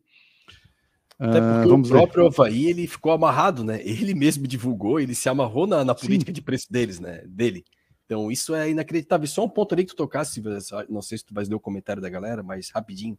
Ponto uhum. tocasse ali do, do cara que é diferente do. Tem o que quer ir todo jogo e tem o que não quer ir todo jogo, né? Como trazer esse cara, né? E sempre né, né, né, nessa justificativa de forçar o cara a ser sócio para pagar mais barato por jogo. Ah, mas o jogo aí vai sair, sei lá, 30 reais a, o ingresso por jogo, se tu for sócio atrás do gol. Se for sócio no setor desse, sai 40 ou 45, enfim, né? Só que não é só isso, né? Não é só isso. Porque tu vai pro jogo do Havaí, cara, é difícil de ônibus pro Havaí, no jogo do Havaí. É diferente do Orlando Scarpelli, por exemplo, que eu morei no Estreito muito tempo. Cara, dava três e meia, não tinha ninguém ainda. Eu olhava pra rua, começava a sair gente de casa, assim, ó. O, o Silva conhece bem ali. Então, Sim, do nada chega. do lado. É, do nada, da meia hora antes do jogo, tu vê a multidão da rua que todo mundo saiu de casa e veio a pé. Então, Nova aí hoje, a maioria, mas assim, chuto que 90, 95% das pessoas vão de carro. Então tem um custo adicional que está R$ reais o, o litro da gasolina ele tem que ir mais cedo, porque o trânsito continua ruim, porque mudaram a entrada ali com um novo acesso do aeroporto. Então o trânsito continua ruim para ir para voltar. Então ele gasta mais gasolina, ele tem que sair mais cedo, ele tem que pagar estacionamento, ele tem que comer, ele tem que beber. Então esse 45 dele no jogo é no mínimo 100, amigo. É no mínimo 100 esse 45 do jogo. Isso se não fizer nada, tá? Se não fizer nada, se ele for muito cedo, é mais que isso, que ele vai pagar 8 pila numa cerveja, vai pagar 8 ou 10 reais no espetinho, que é esse o preço que tá. Se levar o filho, alguma coisa, é 15 reais um cachorro quente, uma pipoca, alguma coisa. Então, assim, esse cálculo de boteco aí do ingresso por jogo não é verdade. Então tem gente que, mesmo tendo a possibilidade de ser sócio, de pagar, sei lá, 70, 80 reais por mês, ele não tem a possibilidade de ir todo jogo. Porque tem um gasto agregado para ti no jogo. Então tu foge com esse cara. E às vezes esse cara quer ir menos jogos, cara. E por que, que eu vou abrir mão desse cara? O estádio não tá cheio. É como o Silva falou, tem muito lugar livre. Então eu tenho que trazer gente para encher esses lugares. E qual o preço para encher esses lugares? E às vezes não é só preço, né? Não é só preço, é trabalhar a promoção do jogo. Promoção que eu digo é o, o, os benefícios que o jogo vai te trazer, não a promoção em dinheiro em si, né? Como tu vai promover o, o espetáculo. Tem que se pensar em formas de promover o espetáculo e lotar o estádio ou conseguir a maior capacidade possível com sócios e não sócios. E esse valor do ingresso, sim, eu não sei quem convence que é um valor acessível né, do ingresso. Tá muito na cara que é para forçar o cara a se associar. E a gente já viu como que acaba esse filme, né? Mas duas coisas que eu ia falar agora, lembrei. O primeiro é corrigir uma informação que eu falei, que o, o, o cargo do Cláudio Gomes, na verdade, me corrigiram aqui no chat, foi o Lucas Cardoso, acho que corrigiu. E é verdade, eu falei que era da parte de negócio, não, o cargo dele é diretor executivo. Esse, é o cargo dele. E outra coisa, um comentário que surgiu foi sobre os ingressos no estadual, porque o Havaí cobrou mais barato e mesmo assim não deu público. Mas foi um fenômeno interessante no estadual, foi o seguinte, o Havaí cobrou mais ingressos mais acessíveis, vamos dizer assim, do, do que vinha cobrando. Vendeu bastante ingresso, tá? Isso aí eu, é, acompanhei. E jogos semelhantes, por exemplo, tu pegar é, jogo do estadual, quarta rodada de 2019, e comparar com agora, vendeu às vezes três, quatro vezes mais ingressos, vendeu lá vendia 300, 400 ingressos contra o Joinville, um jogo semelhante agora, é, no estadual vendeu 1.200, 1.300, teve um que vendeu 2.400 ingressos, foi contra o Luiz, na Copa do Brasil também, se tu comparar o Ceilândia com o Brasil de Pelotas, vendeu mais ingressos contra o Ceilândia, sendo que o Brasil trouxe torcida, até no, no Bordeiro, agora não vou lembrar de cabeça, não, mas tinha uns 200 e tantos torcedores do Brasil, dá para ver no Bordeiro o setor visitante, né? Então, vendeu mais ingressos, mas o sócio não foi, pro, não foi ao jogo. Ao mesmo tempo, o número de sócios subiu, era 6.500 em dezembro, passou para 8 mil, agora antes da Série A. Então tem que avaliar esse fenômeno. De fato, ela vai vender mais ingresso, mas tinha pouca gente porque o sócio não foi. Agora, por que o sócio não foi? Aí que eu não sei. Acho que seria mais problemático, pô, o sócio não foi e diminuiu o número de sócios. Aí sim seria problemático. Mas não foi o caso, aumentou e quase mais de 20%, né? 6.500 para 8 mil. E, cara, eu, eu tô para conhecer, assim, me, me digam, tá? alguém assim falou, porra, vou deixar de ser sócio para comprar ingresso, porque tá barato. Eu é. não conheço ninguém que fez isso. A, a, pessoa deixou de ser sócio porque ficou puta. O time só perde, eu não gosto desse presidente, eu não sei o quê, vou, vou raigar minha carteirinha, sabe? Aquela coisa assim, mas não, pô, ah, não, peraí. Ah, então eu vou deixar de ser sócio, vou comprar ingresso todo jogo, tá mais barato. Eu não conheço ninguém, pode ter alguém, pode, pode ter, mas no meu, na minha bolha não conheço. E, o, e, os dados que tu trazes aí também são interessantes e, e...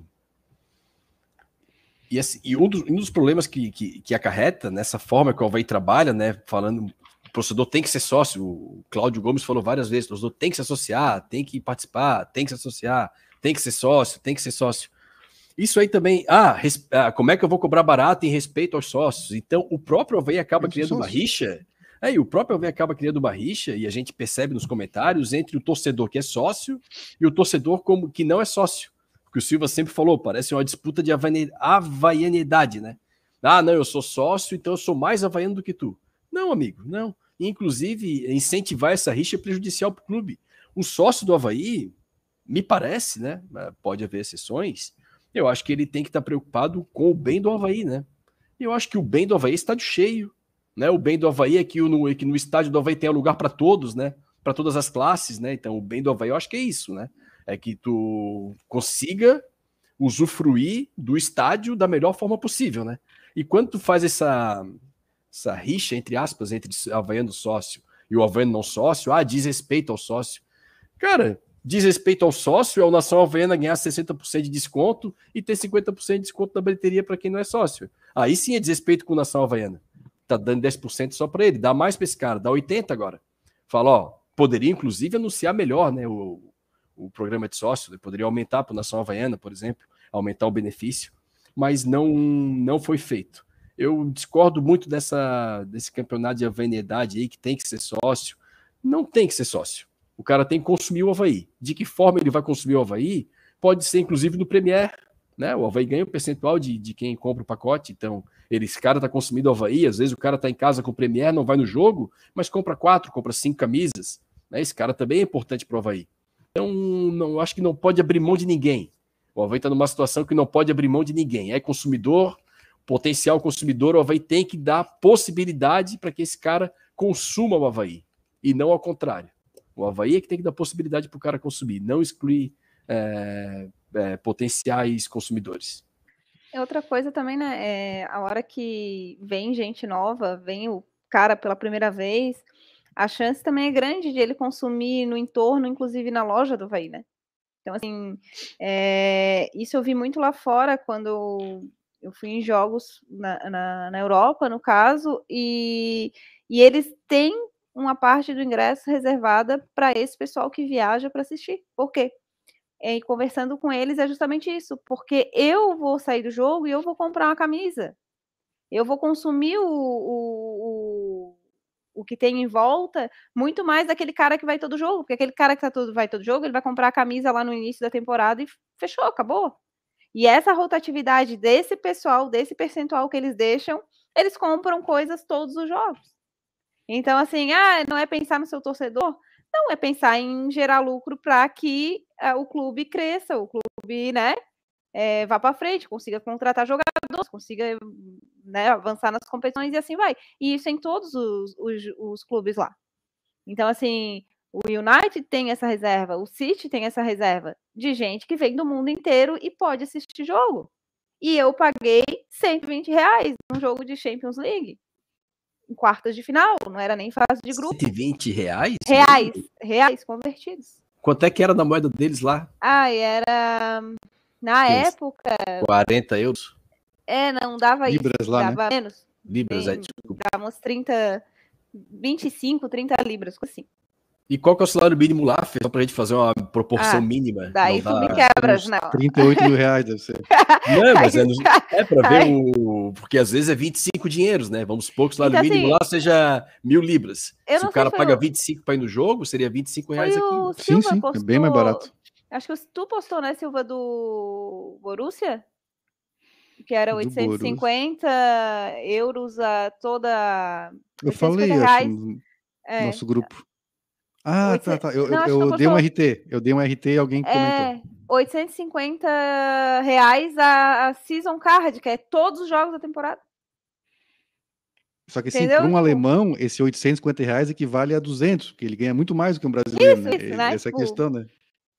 É, então, assim. Meu irmão mora na o- Alemanha, eu sei disso. Ele ganha é muito mais que eles ganham, né? O É, não, né? pra eles o, não é nada, né? Tipo, tanto que tem a fila de espera pro Season Card, né? É, mas é, lá, o, é o Borussia pobre, é o outro Borussia, tá? Não é o Dortmund, é o Borussia Mönchengladbach.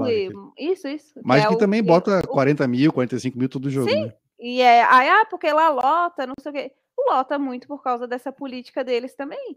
E eles pensam no clube, pensam em quem não é sócio, em quem vai lá só consumir também naquele, naquele dia. E o Havaí não. O Havaí quer, ah, não vamos se contentar aqui com quem paga o 30 reais por mês e deu, e se morrer, e se a cria, se teus filhos quiserem ficar vendo o jogo da Europa, o problema é teu. Não quiser levar para o estádio, se ele não gostar, eh, sabe? É um pensamento pequeno para mim.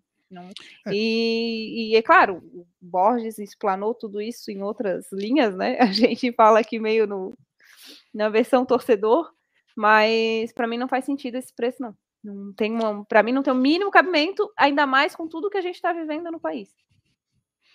Ah, pra gente também já encerrando, estamos com 2 horas e 13 de programa. Obrigado a todo mundo que, que acompanhou a gente até agora. Eh, bom, é, é isso. Eu, eu, assim, ó, eu, particularmente, eu adoraria ver né, o estádio bas- bastante assim popular, gente que não está muito longe, afastado dos estádios, poder voltar, né? Acho que o futebol era um lazer das classes mais baixas, que o, estádio, né, era um lazer das classes mais baixas. Quando eu comecei a frequentar estádio, lá no início dos anos 90, era, era uma era um perfil diferente de torcedor, hoje é um perfil um pouco mais consumidor, vamos dizer.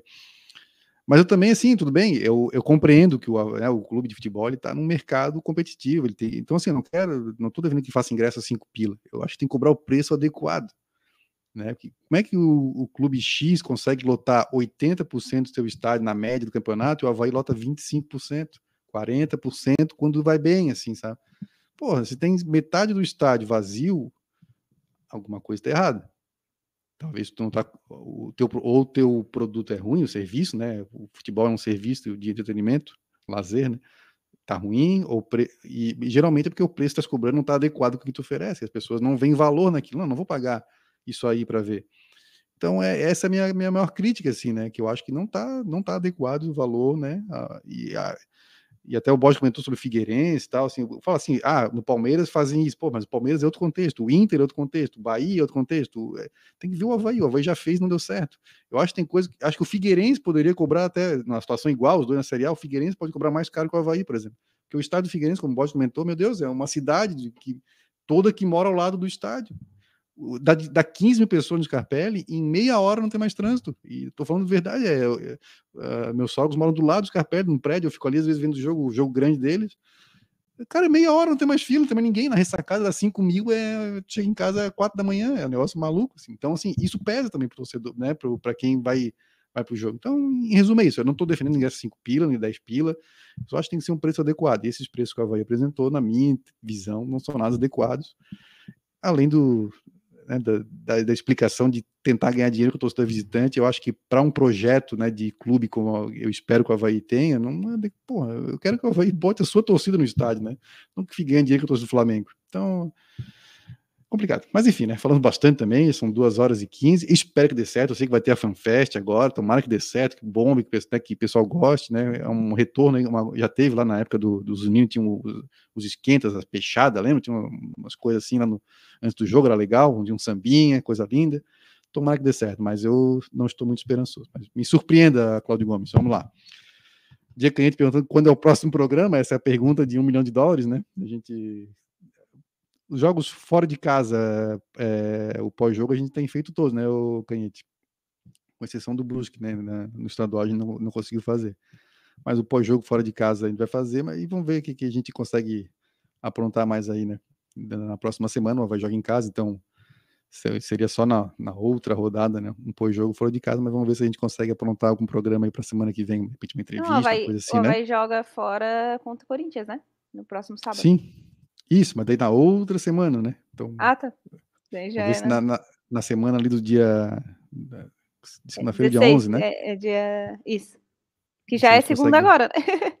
Isso, vamos ver se a gente consegue fazer algum, alguma, alguma coisa. Né? Não pode prometer que a gente está com algum probleminha assim de, de disponibilidade, né? Mas valeu, Canhete. Obrigado por novamente estar com a gente aí, o pessoal todo que está acompanhando a gente agora. Vamos encerrando então, agradecendo mais uma vez a audiência e até a próxima.